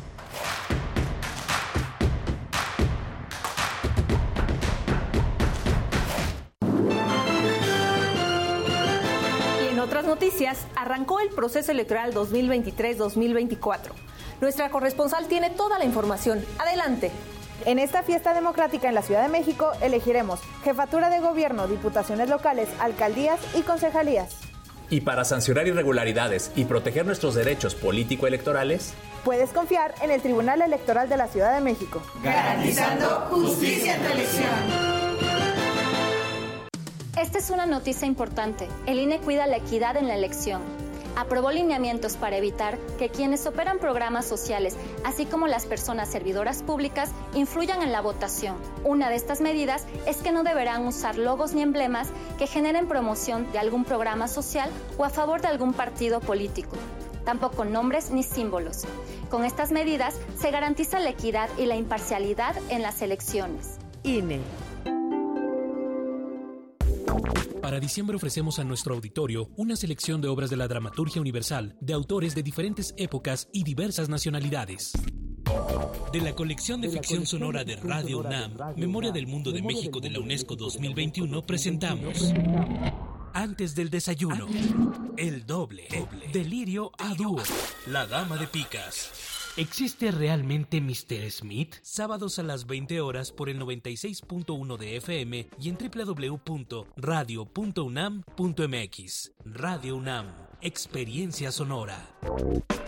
Habla Claudia Sheinbaum. Cuando llegué a la jefatura de gobierno estábamos en el peor momento de inseguridad en la Ciudad de México. En cuatro años disminuimos en más de la mitad los delitos de alto impacto. Homicidio, robo en transporte público y robo de vehículos, entre otros. Lo logramos con una estrategia, atención a las causas, más y mejor policía, inteligencia y investigación y coordinación con la Guardia Nacional. Seguimos avanzando, conciencia, honestidad, resultados y amor al pueblo. Claudia Sheinbaum, presidenta, precandidata única de Morena. Mensaje dirigido a militantes, simpatizantes y Consejo Nacional de Morena. ¿Quieres saber cómo gobierna Movimiento Ciudadano? Así lo hace Nuevo León, con la nueva Fuerza Civil que se la juega todos los días por Nuevo León. La nueva división aérea, un nuevo Black Hawk y 8 helicópteros. La nueva división blindada con 70 Black Mambas. 1.200 nuevas patrullas. 16 nuevos destacamentos y un C5 con alta tecnología. Lo nuevo, lo nuevo, lo nuevo es tener la mejor policía de México. Así gobierna lo nuevo. Así gobierna Movimiento Ciudadano. Movimiento Ciudadano. Actuar no es fingir ser alguien más, es encontrar todas las posibilidades de tu propio ser. Radio UNAM te invita al taller presencial Actuación para la vida diaria. Descubre tu capacidad histriónica con Sergio Cuellar. Del 3 de febrero al 2 de marzo de 2024. Todos los sábados de las 10 a las 13 horas en las instalaciones de Radio UNAM. Informes e inscripciones a cursosrunam.gmail.com. Radio UNAM, experiencia sonora. Esta es la historia de una niña que nació en Tepatepec Hidalgo y luchó para salir adelante. Sola en la Ciudad de México, vivió en una azotea en Iztapalapa mientras estudiaba computación en la UNAM. Aclamada por los ciudadanos, sorprendió a México al convertirse en la líder esperada. A ella no le tienen que contar los problemas de México porque los ha vivido, igual que tú. Esta es la historia de Xochitl. Xochitl, fuerte como tú, precandidata única. PAN. Mensaje dirigido a simpatizantes y militantes del PAN y su Comisión Permanente Nacional. Habla Claudia Sheinbaum. Los gobiernos del pasado pensaban que la educación y la salud eran negocios y privilegios. Con la cuarta transformación se recuperaron como derechos. Vamos a seguir avanzando para que ningún joven se quede sin preparatoria o sin universidad y que tengamos acceso a la salud pública de forma gratuita. Vamos por el camino correcto. No hay marcha atrás. Seguimos avanzando con honestidad, resultados y amor al pueblo. Claudia Sheinbaum, presidenta, precandidata única de Morena. Mensaje dirigido a militantes, simpatizantes y Consejo Nacional de Morena. Queremos escucharte. Llámanos al 55 36 43 39 y al 55 36 89 89. Primer movimiento. Hacemos comunidad. Estamos ya de vuelta en esta mañana de lunes. Va rápida la mañana con lluvia, con humedad, con frío un poco oscura también, pero avanzando, avanzando sin tregua en este 11 de diciembre del 2023. Les saludamos, les saludamos en vivo, en vivo haciendo comunidad a través de este espacio radiofónico en Radio UNAM, primer movimiento, con Rodrigo Aguilar a la cabeza en la producción ejecutiva, también ante la consola, frente a la consola en la operación técnica de los controles, el señor José de Jesús Silva y bueno, en la voz, en la conducción, Berenice Camacho, en este día, en este día para iniciar, iniciar la semana y bueno, en ausencia de Miguel Ángel Quemain, que esperemos el día de, el día de mañana se recupere, eh, bueno, se, se reincorpore a esta emisión matutina de Radio UNAM. Pues sí, va trepidante la mañana y nosotros hemos, nosotros hemos tenido muchos, muchos temas importantes y seguimos todavía. Hablamos en la hora anterior sobre, bueno, nada más y nada menos que el seguimiento al conflicto eh, la ofensiva militar de Israel contra la franja de Gaza, eh, los todo, todo los elementos, las aristas, las vetas y las eh, los desdoblamientos de un conflicto de un conflicto como este que rebasa las fronteras de, de Gaza, de Israel y de los territorios eh, de Palestina mm, y bueno pues llega a cualquier punto del planeta en realidad eh, los hilos de este conflicto. Estuvimos también conversando sobre lo que ocurrió ayer en Argentina, la toma de posesión, este acto protocolario de asunción para que Javier Milei fuera y tomara presidente tomara posesión perdón, de la presidencia de la República de Argentina, pues sí, ya inició la era Javier Milei y dice, eh, pues eh, habrá un ajuste fiscal, no hay plata, así lo dijo, no hay plata y habrá que abrocharse el cinturón y pues arranca, arranca así la era Milei, mm, pues bueno, entre los mandatarios invitados eh, eh, a esta toma de posesión en las escalinatas del Congreso eh, se encontraba el rey de España, Felipe VI, estuvo también el, el presidente de Chile, em, pues Bolsonaro también en esa primera fila de en las escalinatas estuvo ahí el expresidente de Brasil, Jair Bolsonaro, entre otros Zelensky, presidente de Ucrania. Bueno, fue mm, todo, todo un evento largo de distintos momentos, un, evento pues que marca una era distinta, una era diferente al kirchnerismo, al, peronismo, perdón, a lo que pues eh, las opciones que desde hace 20 años se pronunciaban en el poder desde, desde el peronismo, con la excepción de los cuatro años de Macri, pero bueno, pues llega así la era Milei. La hermana de Milei, Karina Milei, eh, juró como secretaria general a la presidencia y bueno, ahí están parte de lo que pudimos conversar con el doctor Horacio Vives desde allá, desde Buenos Aires. Nos enlazamos con él para tener un poco de el análisis del, del balance un día después de la toma de posesión de Javier Milei como presidente de Argentina. Y vamos a seguir en la poesía necesaria en unos momentos más y en la mesa del día esta mañana el día de ayer también se cumplieron 75 años de la Declaración Universal de los Derechos Humanos, el Día de los Derechos Humanos cada 10 de diciembre. Y bueno, vamos a hacer un balance con tantos y tantos elementos a considerar cómo llegamos a este horizonte, no por todos compartido, me parece, no por la humanidad entera compartido, no, el de los derechos humanos. Bueno, cómo llegamos a este momento, nos acompañará Edgar, eh, Edgar Cortés, defensor de derechos humanos, licenciado en Derecho, Filosofía y Ciencias Sociales, investigador del Instituto Mexicano de Derechos Humanos y Democracia para la Mesa del Día, un balance en el Día de los Derechos Humanos que fue ayer. Tendremos al cierre la participación de la doctora Clementina Equigua, bióloga, doctora en ciencias, divulgadora científica desde el Instituto de Ecología de la UNAM, para hablar en Biosfera en Equilibrio de la historia de las castañas con eh, este cierre de la emisión de hoy con Clementina Equigua. Y bueno, rápidamente algunos de los comentarios que amablemente nos hacen llegar. Bueno, Esther Chivisi, claro, dice en el tema de Gaza, qué tragedia, los humanos somos los animales más estúpidos, dice Esther Chivis.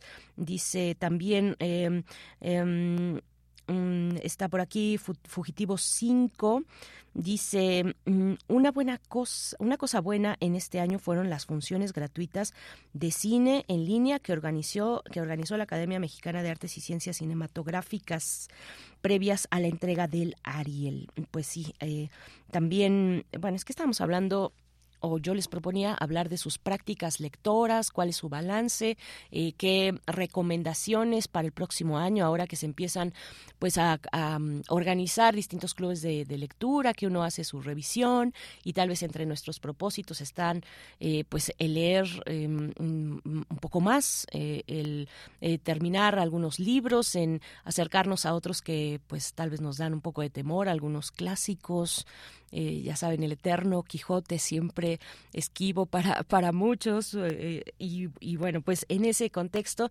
donde se empiezan a organizar clubes de, de lectura, de hecho hay uno que empieza el, el 12 de diciembre y que termina el 6 de enero, que es este pues esta, esta especie de, mm, es, es, no es como tal un club de lectura, pero sí es una propuesta de leer mm, distintos libros eh, en este periodo de tiempo conocido como el Guadalupe Reyes, pero desde Before Tipos, esta, pues esta organización, esta, esta iniciativa de lectoras, sobre todo mujeres lectoras, aunque también hay hombres lectores, pero de proponer hacia el cierre de año e inicio del próximo una especie de rally de lecturas, ¿no? Cada quien decide sus lecturas y a este, y a este maratón, más bien, esa es la palabra, un maratón de lecturas, eh, le han llamado desde hace ya algunos años el Guadalupe Reinas, que empieza el día de mañana. Cuéntenos ustedes cómo van con sus con sus propósitos lectores, cuáles son las estrategias que han funcionado, cuáles han desechado, qué libros, qué títulos tienen en la mira. Cuéntenos. Está también refrancito, dice muy buen día, ahora sí, esta semana espero poder escucharlos con más frecuencia y más atención y ahora más atento a este conflicto abusivo, invasión, genocidio que Estados Unidos no solo vetó en la ONU, sino que más dinero, dio más dinero para Israel en armas. Eh, bueno, pues algunos de estos comentarios también. Mm, Aníbal Guerrero nos dice con respecto a la cuestión argentina, dice, claro, la, la, población paga. ¿Por qué no habló de austeridad en el gobierno? ¿Por qué no habló de bajarse los salarios? ¿Por qué no habló de dejar de comprar vehículos nuevos, etcétera, etcétera? Bien, así algunos de los... Eh, por acá alguien nos comentaba, ah, ya, Elizabeth Cruz dice, este 2023 sí leí mucho gracias al diplomado de la Cátedra Carlos Fuentes de Literatura Hispanoamericana de la UNAM. Fue titánico, pero muy provechoso. Amplié mis perspectivas a partir de diversas miradas de escritores contemporáneos. Aprovecho para recomendarlo, dice Elizabeth Cruz. Gracias, gracias Elizabeth. Sí, eh, lo recomendamos, por supuesto. Eh, si ustedes tienen Em, por ahí en la mira alguno de estos, em, pues una cátedra como esta, establecida, un diplomado, digamos, establecido como, como este, como hay otros también dentro de la universidad, y también clubes de lectura que de pronto salen. Hay muchos eh, booktubers muchos booktubers que empiezan a organizar sus clubes de lectura. Cuéntenos si han visto alguno que valga la pena por ahí. Em, están mm, abiertas las redes sociales de primer movimiento para recibir sus comentarios. Bueno pues vamos ahora sí con eh, lo que viene que es la poesía necesaria. Son las nueve con trece minutos de la mañana. Mm, vamos con la poesía es hora de Poesía Necesaria. Pues muchas cosas se celebraron el día de ayer o se conmemoraron el día de ayer, 10 de diciembre, y entre ellas el aniversario de la escritora Emily Dickinson, que nació en un 10 de diciembre, pero de 1830, en Massachusetts, en los Estados Unidos. Es uno de los pilares de la literatura moderna estadounidense. Eh, pues curioso que sea uno de los pilares cuando pues el grueso de su obra se publicó después de su muerte. Fue, fue una autora, una escritora solitaria, muy aislada, eh, pero muy prolífica también, con más de 1.700 poemas. Eh, una, una producción también eh, de, cartas importante porque era la manera en la que se relacionaba con su exterior. Emily Dickinson ya en la edad adulta se pues vivió largos años en su casa, en la casa de su familia, de su padre. Eh, ahí mantenía contacto con un círculo muy reducido de personas, de personas muy cercanas. Y, bueno, pues eh, aún así, este este cúmulo de su obra fue escrito mm, eh, pues es en esas condiciones, en aislamiento, digamos, voluntario en su habitación, con poco contacto con el exterior, mientras transcurría en Estados Unidos la guerra civil. Eh, bueno, pues eh, vamos, les voy a compartir, les voy a compartir de Emily Dickinson dos poemas, son poemas cortos, el poema 37 y el poema titulado En sueño, en este aniversario de Emily Dickinson. Eh, repito, la mayor parte de su obra fue publicada después de su muerte en 1886. Así es que vamos con esta poesía. Poema 37. Corazón, lo olvidaremos en esta noche tú y yo el calor que te prestaba, yo la luz que a mí me dio. Cuando le hayas olvidado, dímelo, que he de borrar a prisa mis pensamientos, y apresura tu labor, no sea que en tu tardanza vuelva a recordarle yo. Ensueño. Para afugarnos de la tierra, un libro es el mejor bajel, y se viaja mejor en el poema que en el más brioso y rápido corcel. Aún el más pobre puede hacerlo. Nada por ello ha de pagar. El alma en el transporte de su sueño se nutre solo de silencio y paz.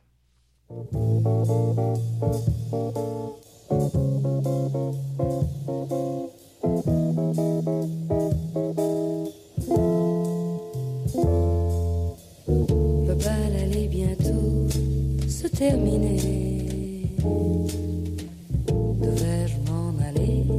Bien rester?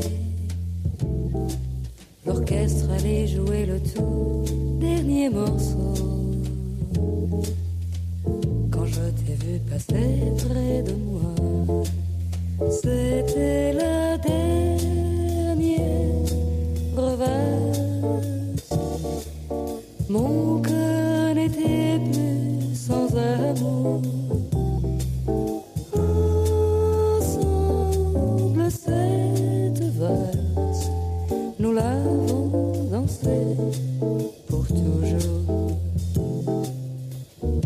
S'est aimé longtemps, toujours plus fort. Nos joies, nos peines avaient le même accord. Et puis un jour j'ai vu changer tes yeux.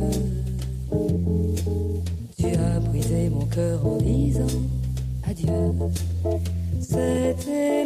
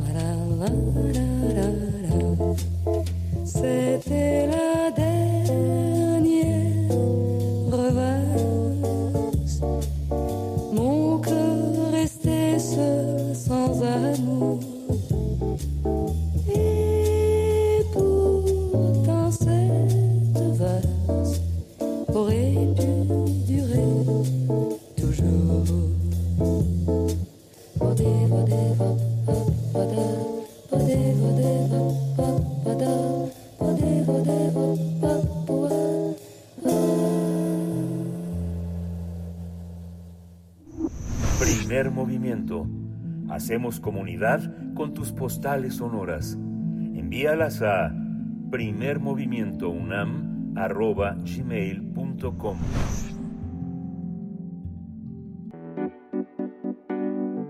La mesa del día. Ayer se cumplieron 75 años de la aprobación de la Declaración Universal de los Derechos Humanos, un documento que consagra los derechos inalienables que toda persona tiene como ser humano, independientemente de su origen, color, religión, sexo, idioma, opinión política o de cualquier otra índole, como posición social o económica. Fue un 10 de diciembre de 1948 cuando la Asamblea General de las Naciones Unidas proclamó la declaración que establece por primera vez los derechos humanos fundamentales que deben protegerse en todo el mundo. Se trata de un documento que ha sido traducido en en todo el mundo y se encuentra disponible en más de 500 lenguas. Desde su proclamación se ha registrado un avance en el reconocimiento de los derechos que han servido como base para un sistema de protección que ha extendido sus beneficios en grupos vulnerables como personas con discapacidad, pueblos indígenas y personas migrantes. Sin embargo, los derechos humanos también han sufrido ataques constantes en los últimos años con la reconfiguración política, el avance de la ultraderecha, el racismo, así como el terrorismo y los conflictos bélicos que han establecido nuevos desafíos para su protección. Y bueno, vamos a tener una charla sobre la situación de los derechos humanos eh, en el mundo a 75 años de la promulgación de la Declaración Universal de Derechos Humanos. Nos acompaña esta mañana Edgar Cortés, defensor de derechos humanos. Él es licenciado en Derecho, Filosofía y Ciencias Sociales, investigador del Instituto Mexicano de Derechos Humanos y Democracia. Y de verdad agradezco mucho esta participación, Edgar Cortés, en esta mañana. Gracias por aceptar charlar para la audiencia de movimiento. Buenos días. Buenos días, Berenice, y buenos días también al auditorio, y gracias por el espacio. Al contrario, a ti, a ti por aceptar en esta fecha, 75 aniversario de la Declaración Universal de los Derechos Humanos, ¿cuál es eh, tu, tu, balance? ¿Cuáles, eh, qué, qué, elementos tomar en consideración sobre este horizonte que, eh, y este panorama que se impulsó hace 75 años? Pues mira, yo creo que la, la Declaración Universal de Derechos Humanos pues es un documento que se discute y se acuerda entre las naciones eh, en los años posteriores a la Segunda Guerra Mundial, ¿no? Una época, digamos, que había vivido la humanidad mucha violencia, eh, abusos, etcétera, y se plantea esto, la declaración, que yo creo que se puede considerar como un proyecto de humanización, es decir, en donde la dignidad de las personas esté en el centro, donde estas diferencias de raza, de cultura, de religión, no sean un impedimento para tener, gozar de libertad, de igualdad, etcétera. Y yo creo que así hay que verlo. Me parece que se podría ver que eso como un proyecto de humanidad, de humanización para todas y todos, pero pues un proyecto que como todos los proyectos de humanización pues enfrenta posibilidades, avances, pero también desafíos e incluso retrocesos, ¿no? Ya en la introducción tú mismo decías pues que hay hoy, por ejemplo, decíamos pues tenemos un número importante de conflictos armados en el mundo, donde los derechos humanos de los ciudadanos, de las mujeres, de los niños se vulneran de manera cotidiana y no tenemos un mecanismo eficaz que les ponga un alto, que les dé una canalización a través del diálogo y la diplomacia. Y bueno, pues tenemos dos muy clarísimos que son eh, el, los, el de Ucrania y el que está sucediendo hoy en la Franca de Gaza. No son los únicos, tal vez los que más conocemos, pero hay un número importante de conflictos. Pero también hay muchísimos grupos en nuestras sociedades pues que viven una sistemática imposibilidad de garantizar sus derechos humanos. Y ahí están las mujeres, están los niños, están los migrantes. Hoy tenemos un eh, fenómeno, una realidad de migración en el mundo donde pues sobre todo los migrantes económicos, aquellos que salen de sus lugares de origen en busca de oportunidades hacia otros países, pues igual encuentran pues explotación laboral, abuso, discriminación, en fin, toda una serie de problemas que no hoy lamentablemente no son privativos de ningún lugar, o sea, los puedes los oímos aquí en México, hemos visto recientes historias de migrantes que vienen pues de Sudamérica, pero de muchos lugares del mundo que cruzan la selva del Darién en Panamá, pero hemos visto las tragedias en el Mediterráneo, en fin, entonces pues yo diría que es por un lado un proyecto de humanización, como decía, pero que enfrenta muchísimos, muchísimos desafíos en la actualidad. Esos desafíos, ¿cómo se traducen en, en México, en nuestro país, Edgar, Edgar Cortés, em, ¿cómo, ¿cómo hacer una revisión? Digamos, yo, yo te agradezco mucho esta participación porque además es un, es un tema muy amplio.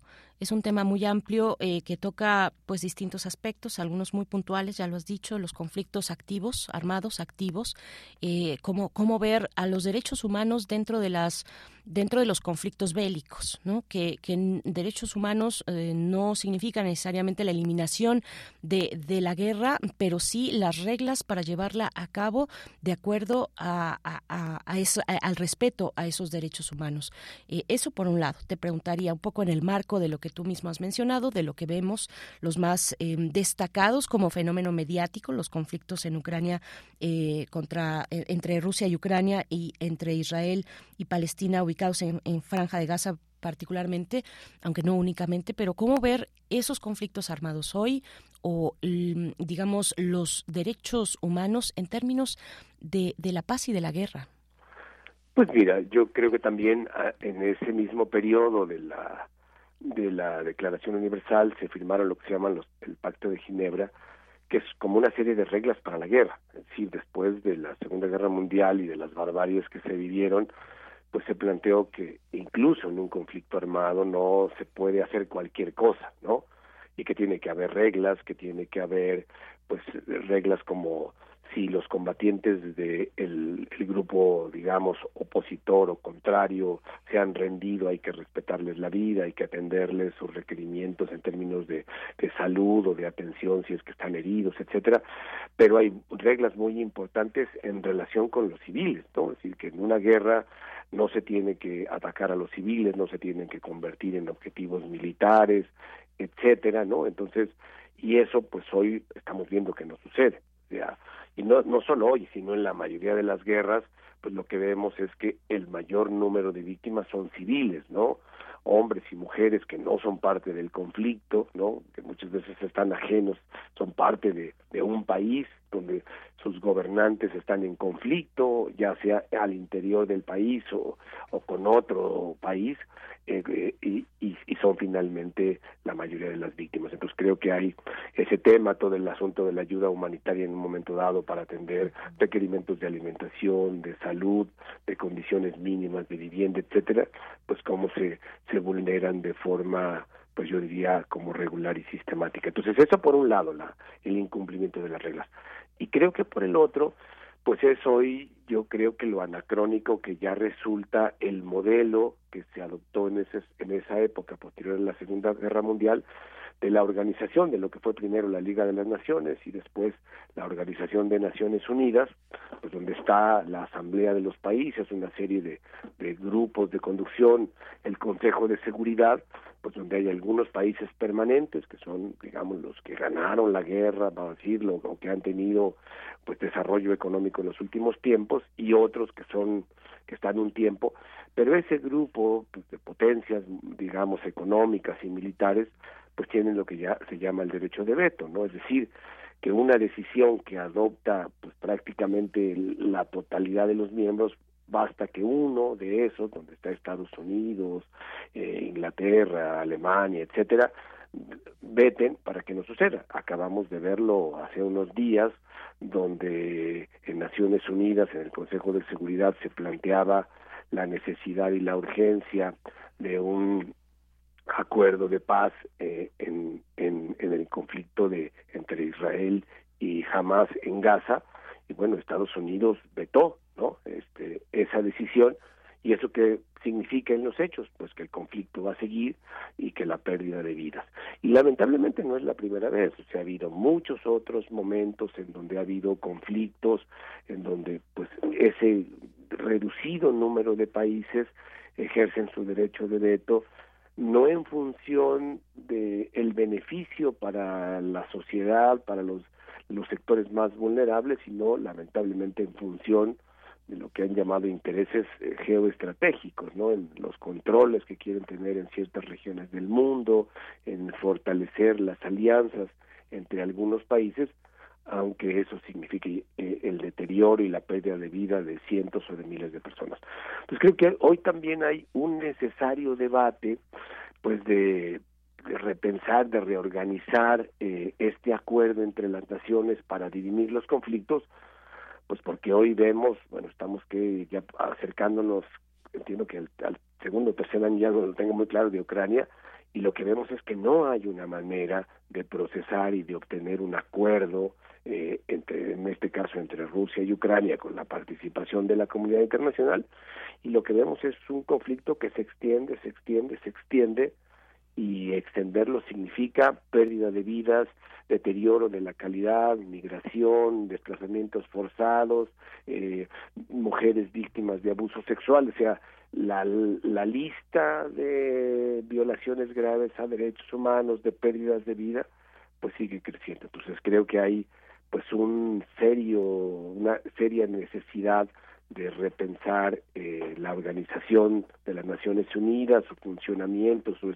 su arquitectura institucional, porque hoy nos muestra, pues yo diría, una eh, total incapacidad de atender, de afrontar y sobre todo de darle solución a los conflictos armados que existen en el mundo, que hablamos de dos, pero hay varias decenas en el mundo, hay un buen número en, en África, de las que lamentablemente poco sabemos, pero que en términos de quienes los viven son tan cruentos como de los que sí venimos hablando. Por supuesto, Edgar. Eh, sí, me, me gustaría eh, saber eh, en tu consideración, mm, mm, digamos de manera muy, muy concreta, cuál sería el principal vicio del modelo del Consejo de Seguridad de la ONU, ya que tocabas el tema. Un, un, uno o dos elementos que a tu consideración están ahora en esta, en esta coyuntura bélica, se ponen de manifiesto como un modelo anacrónico, nos has dicho, qué, qué elementos del cambio estructural eh, que ojalá, ojalá camine, ojalá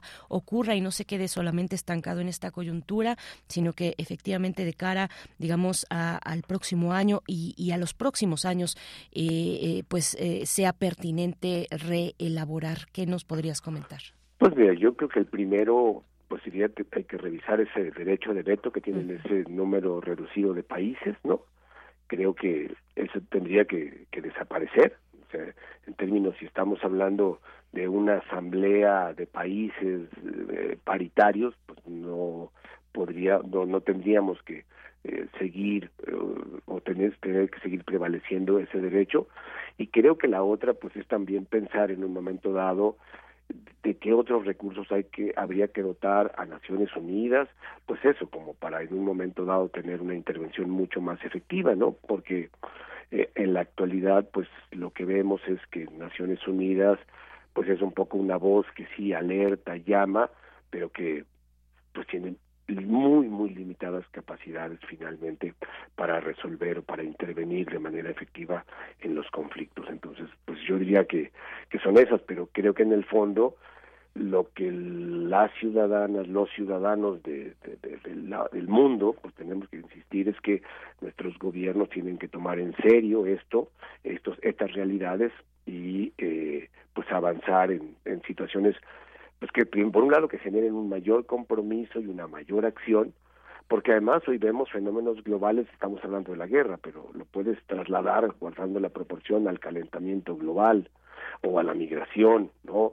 O a la trata de personas, o sea, hoy fenómenos globales o, o al tema del narcotráfico que se han vuelto fenómenos globales y que entonces pues también obliga a pensar de qué manera se atienden, se les da un cauce, se les da este pues atención para que no se vuelvan pues cada vez más una amenaza creciente, eh, pero que como muchísimas de las realidades termina afectando a los más vulnerables, a los más pobres de nuestras sociedades. Eh, te, te, propongo pasar al ámbito nacional eh, mm, cómo, cómo hacer una revisión de aspectos importantes en materia de derechos humanos para el caso mexicano. Eh, tenemos una historia, o digamos, nos eh, congraciamos en, en decir que tenemos en México una vocación, una vocación de paz, una vocación histórica de asilo eh, con sus grandes asegúnes, diría, diría yo, y no solamente yo, hay investigación también aquí, eh, generalmente cuando hablamos de, de, migración, de aspectos de migración, eh, con la doctora Elisa del Instituto de Investigaciones Jurídicas de la UNAM, ella dice, asegura y, y tiene investigaciones al respecto, que hay, digamos que en este, en este vocación de asilo, tiene en México un componente importante de clasismo es lo que lo que nos, nos ha dicho ella no es digamos una de sus investigaciones y hay distintas que también ese es otro tema cómo cómo la academia ha apuntalado ha abonado, ha hecho crítica necesaria con respecto al, al caminar de los derechos humanos en México y en el mundo, ¿no? Pero bueno, ese es un tema que igual eh, dejaría, si nos da tiempo para el final, eh, Edgar eh, Cortés, ¿cómo, ¿cómo lo ves? ¿Cómo, qué, ¿Qué decir para el caso mexicano? Mira, yo, yo creo que en este periodo, digamos, en estos 75 años, sin duda que que creo que el tema de los derechos humanos en México ha tomado un poco de mayor difusión, es mucho más conocido entre la sociedad, no diría que en todos, pero sí creo que hay un entendimiento, hay un discurso de muchas personas que pues eh, empiezan a mirar sus dificultades, obstáculos, carencias en lenguaje de derechos humanos, es decir, en derechos que no les están permitiendo. Y creo que en ese sentido, pues podemos reconocer, yo diría, la reforma constitucional en materia de derechos humanos, que ya tiene más de una década. Eh, finalmente logramos que esté plasmado en nuestra constitución, tanto la constitución federal como la mayoría de las constituciones de los estados son reconocimientos de derechos, algunas más, algunas menos, pero creo que hay una base. Tenemos una serie de instituciones, la CNDH, las comisiones estatales, las comisiones de atención a víctimas. Por supuesto que hay que ver si, qué tanto eso garantiza, pero ahí creo que hemos venido construyendo un marco jurídico, constitucional y legal que reconoce derechos. Hemos venido generando instituciones que tienen la tarea de garantizar, pero también la reforma pues establece hoy eh, como un deber que toda autoridad de cualquier nivel, federal, estatal, municipal, tiene una tarea con relación a los derechos humanos, que es protegerlos, garantizarlos, eh, asegurar que se cumplen. Sé que estamos muy lejos y por eso digo que los derechos humanos es un proyecto de humanización, pues en el que hay que seguir trabajando seguramente muchos años más. Entonces, en ese sentido, a la par, digamos, de estos avances, pues lo que vas viendo pues es una realidad en donde sigue habiendo pues muchas deficiencias en términos de garantizar que todas las todas las personas puedan tener garantizados y asegurados sus derechos humanos. ¿Y dónde están, digamos, algunos de los que destacan? No, no, no seré exhaustivo, pero pues uno pues es el tema de seguridad hoy, el tema de la violencia en el país, hace que muchísimas personas no tengan garantizado el derecho a tener una vida segura, ¿no? Ah, en, sus casas, en, su, en sus trabajos, etcétera. Tenemos una crisis en materia de desaparición. Eh, según el Registro Nacional de Personas Desaparecidas, pues tenemos alrededor de 115 mil personas desaparecidas en el país. En los últimos años ha venido creciendo el número de desapariciones de mujeres, sobre todo jóvenes, niñas y adolescentes, eso también es una realidad. Hemos venido experimentando esto que se ha llamado la militarización, es decir, cada vez encargarles tareas que deben ser y que históricamente habían sido responsabilidad de instituciones civiles a las, a las instituciones militares, con lo que eso significa de fortalecimiento de estas instituciones, de concentración de poder en ellas, de debilitamiento de los controles civiles sobre ellas. Tenemos pues numerosos grupos hoy en el país como las mujeres que siguen siendo víctimas de violencia de violencia económica, de violencia psicológica, eh, de violencia laboral, de violencia sexual. Tenemos esta, esta, esta realidad, tenemos pues todo el tema de las personas con discapacidad que siguen poco a poco avanzando, pero que pues siguen teniendo enormes dificultades para el acceso a la educación, a la salud, al trabajo, etcétera. Entonces, pues hay un recuento, yo diría, largo. El tema de la impunidad ha sido un gran problema histórico donde nuestras eh, instituciones, eh, sobre todo yo diría de, investigación del delito, lo que llaman los abogados procuración de justicia, pues tienen una enorme deuda con la sociedad, tenemos eh, índices de impunidad encima del 90%, algunos delitos eh, como violencia contra mujeres, como violación sexual que está por encima de esos de esos números, en fin, entonces yo diría que pues el recuento ahora hay que ser también creo que en estos promedios que de pronto vemos a nivel nacional pues que no todos los fenómenos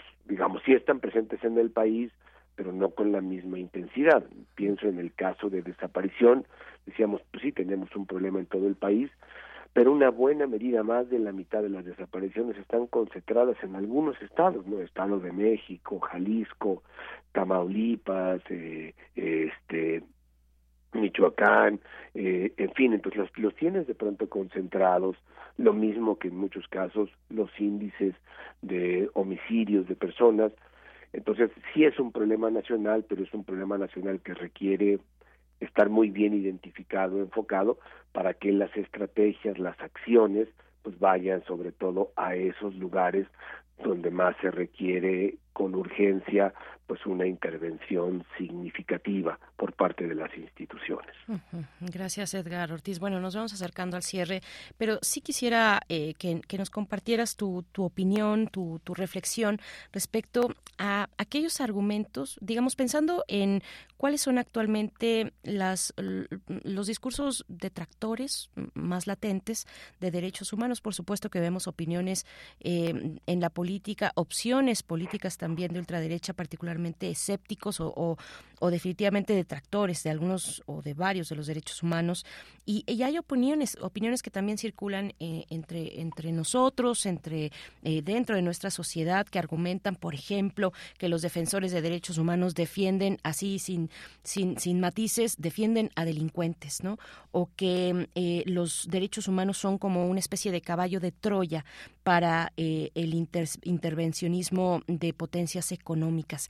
¿Qué decir de todo esto que se, se vierte, digamos, la, la, la, mm, eh, lo, lo, que se construye desde la opinión pública con respecto a, a los derechos humanos, a ese horizonte que parece que pues no es compartido por todo el mundo, ¿no? No es un horizonte común en estos, en estos momentos. Así es.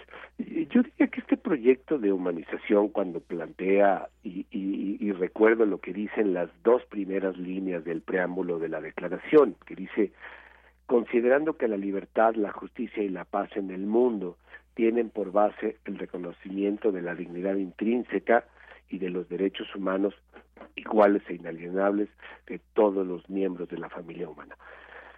Si reflexionamos un poco sobre estas primeras líneas del preámbulo, pues este proyecto de humanización está planteado en términos de reconocer, pero de construir efectivamente eh, la dignidad de las personas. Y eso significa reconocer las brechas, que aunque todos tenemos derechos a dignidad, pero que hay grupos, sectores, por temas económicos, culturales, raciales, que están mucho más lejos de esa garantía. Y que hay otros sectores que han tenido pues ciertos privilegios, ciertos avances y que están más cerca. Y que lamentablemente muchos de estos grupos, digamos, o de, de, de poder económico, de poder político que han tenido mucho más avance, pues eh, creo que eh, pensar en que esos otros sectores que se han quedado atrás, que se han marginado, que se han colocado en situación de vulnerabilidad, recuperen derechos, los ven como la posibilidad de perder sus derechos vistos y vividos como privilegio.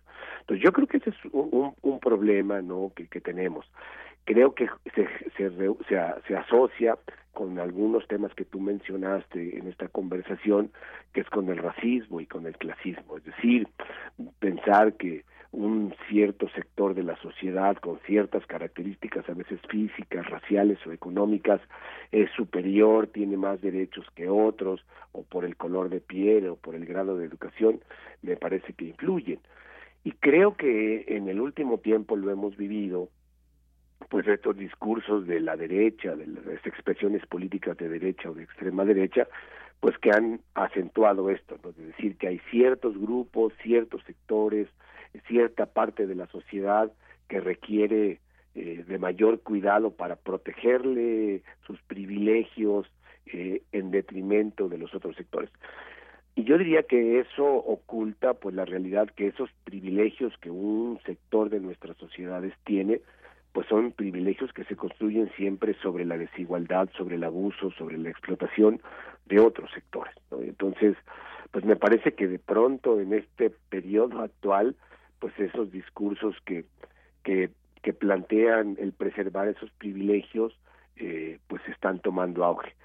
Ahora, yo creo que habría que reflexionar como sociedad en dónde estamos cada uno y cada una, ¿no? En, en, esa escala, por así decirlo, y, y qué nos corresponde en términos de seguir avanzando. Sin perder de vista que, que el, cuando hablamos de los derechos humanos, tienen muchos de ellos que ver como una posibilidad de ejercicio, de avance en lo individual, pero muchos de estos están en razón de no perder nuestro sentido de comunidad, de nuestra corresponsabilidad con otras personas, con nuestra sociedad en su conjunto.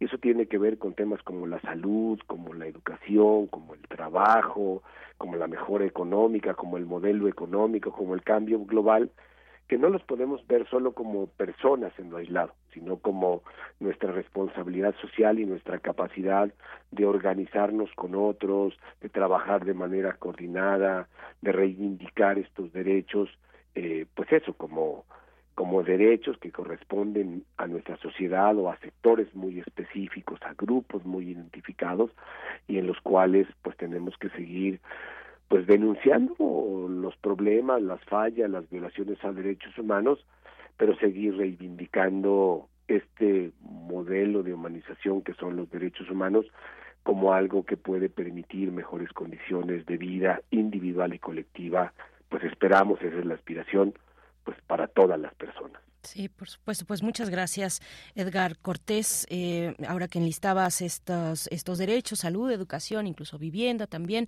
bueno, pues ahora vemos que coincide el aniversario de los derechos humanos con eh, la llegada en Argentina de un proyecto político que precisamente piensa, eh, o bueno, no piensa, hará lo que tenga que hacer para desmontar al menos la infraestructura mm, pública que dotaba de esos derechos a, a la población en, en Argentina. Bueno, pues veremos cómo es, ponerlo como, como ejemplo en este aniversario, 75 aniversario de la Declaración Universal de los Derechos Humanos. Gracias, Edgar Cortés, defensor de derechos humanos, investigador del Instituto Mexicano de Derechos Humanos y Democracia, por, por esta participación. Te deseamos lo mejor. Gracias a ti, dice, y que gracias por el espacio para seguir difundiendo este aniversario, pero sobre todo los desafíos que como personas y como sociedad tenemos. Claro que sí, muchísimas gracias. Hasta pronto. Edgar Cortés. Mm, vamos a hacer una pausa musical. Son las 9 con 46 minutos y estamos leyendo también sus comentarios eh, respecto a esta fecha, 75 años de eh, la Declaración Universal de los Derechos Humanos. ¿Cómo estamos hoy? ¿Cuál es el balance que ustedes eh, comparten, las reflexiones que les llegan en este aniversario de los derechos humanos? Vamos a hacer una pausa a cargo de Julieta Venegas porque estamos haciendo una revisión de mm, distintos artistas mexicanos que eh, tuvieron, que fueron mencionados o que ganaron algún eh, en los Grammys latinos eh, de, hace un par de semanas. Y bueno, ya toca el turno, mm, de acuerdo a lo que nos comparte Bruno Bartra de Julieta Venegas. Vamos a escuchar Mala Memoria.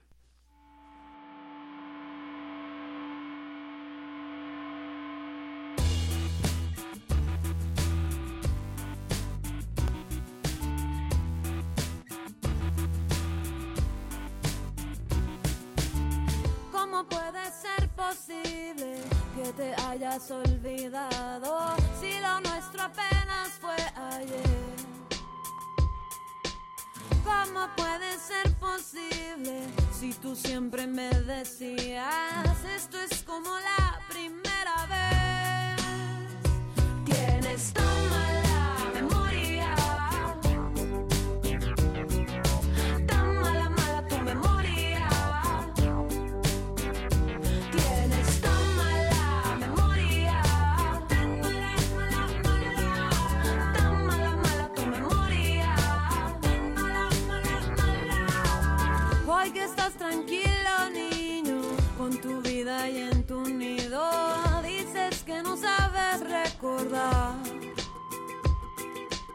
No te hagas el tonto, niño, si tú siempre me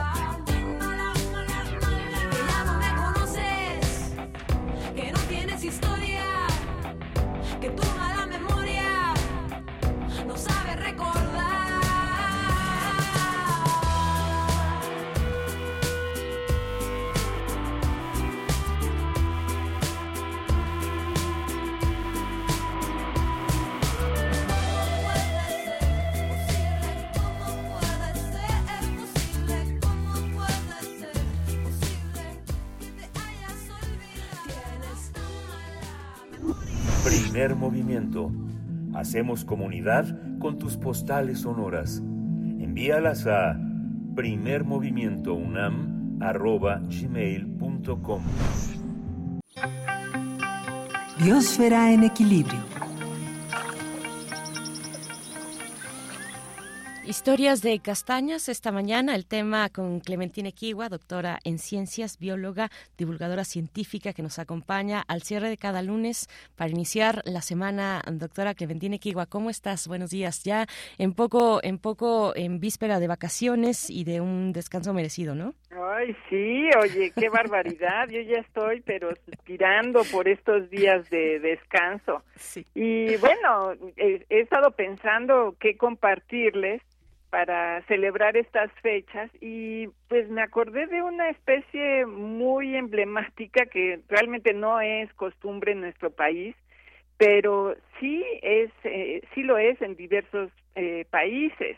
Desde hace siglos eh, se consumen las castañas que han acompañado y alimentado a, a las poblaciones animales y humanas durante esta temporada. Lo que pasa es que las castañas son tradicionales del otoño e invierno en el hemisferio norte, particularmente en el sur de Europa y parte de Asia, porque su pico de producción es de octubre a noviembre.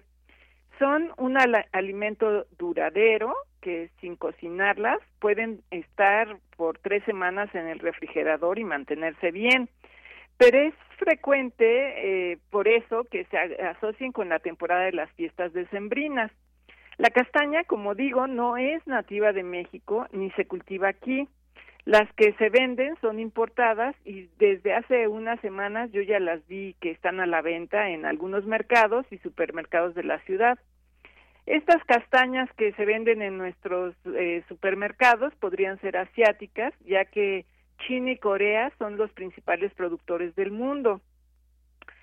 A la distancia del transporte se le suma que las la cosecha es laboriosa, por eso es posible que, que tengan el precio que tienen. Esta nuez se obtiene del árbol de la especie Castanea sativa, también conocida como castaña dulce. El árbol mide unos 20 o 30 metros de alto y en condiciones de cultivo puede vivir miles de años. Castan- Castanea sativa es nativa del sur de Europa y de Asia Menor. En, en todos los miembros del género Castanea, el fruto está protegido por una estructura que se llama cúpula, que lo sostiene y protege porque está cubierto de espinas.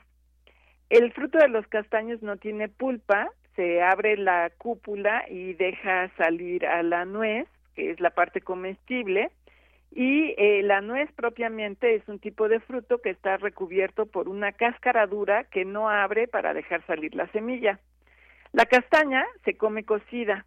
La forma tradicional y más simple de hacerlo es, como lo dice la famosa canción de Nat King Cole, rostizada en un fuego abierto, eh, colocándolas con una incisión en una sartén, preferentemente de hierro colado, sobre la leña de una fogata y se mueven constantemente.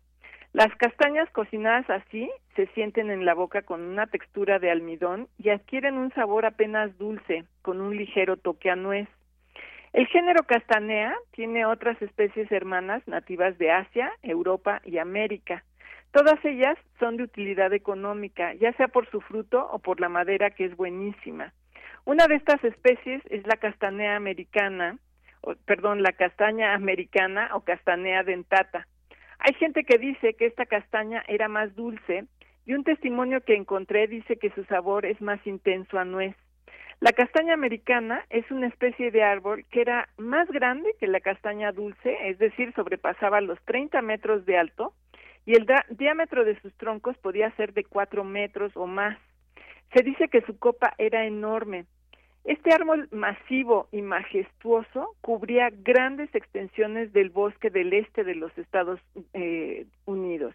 Su distribución abarcaba desde el estado de Maine en la costa del Atlántico, hacia el este hasta el estado de Michigan y hacia el sur hasta el estado de Georgia.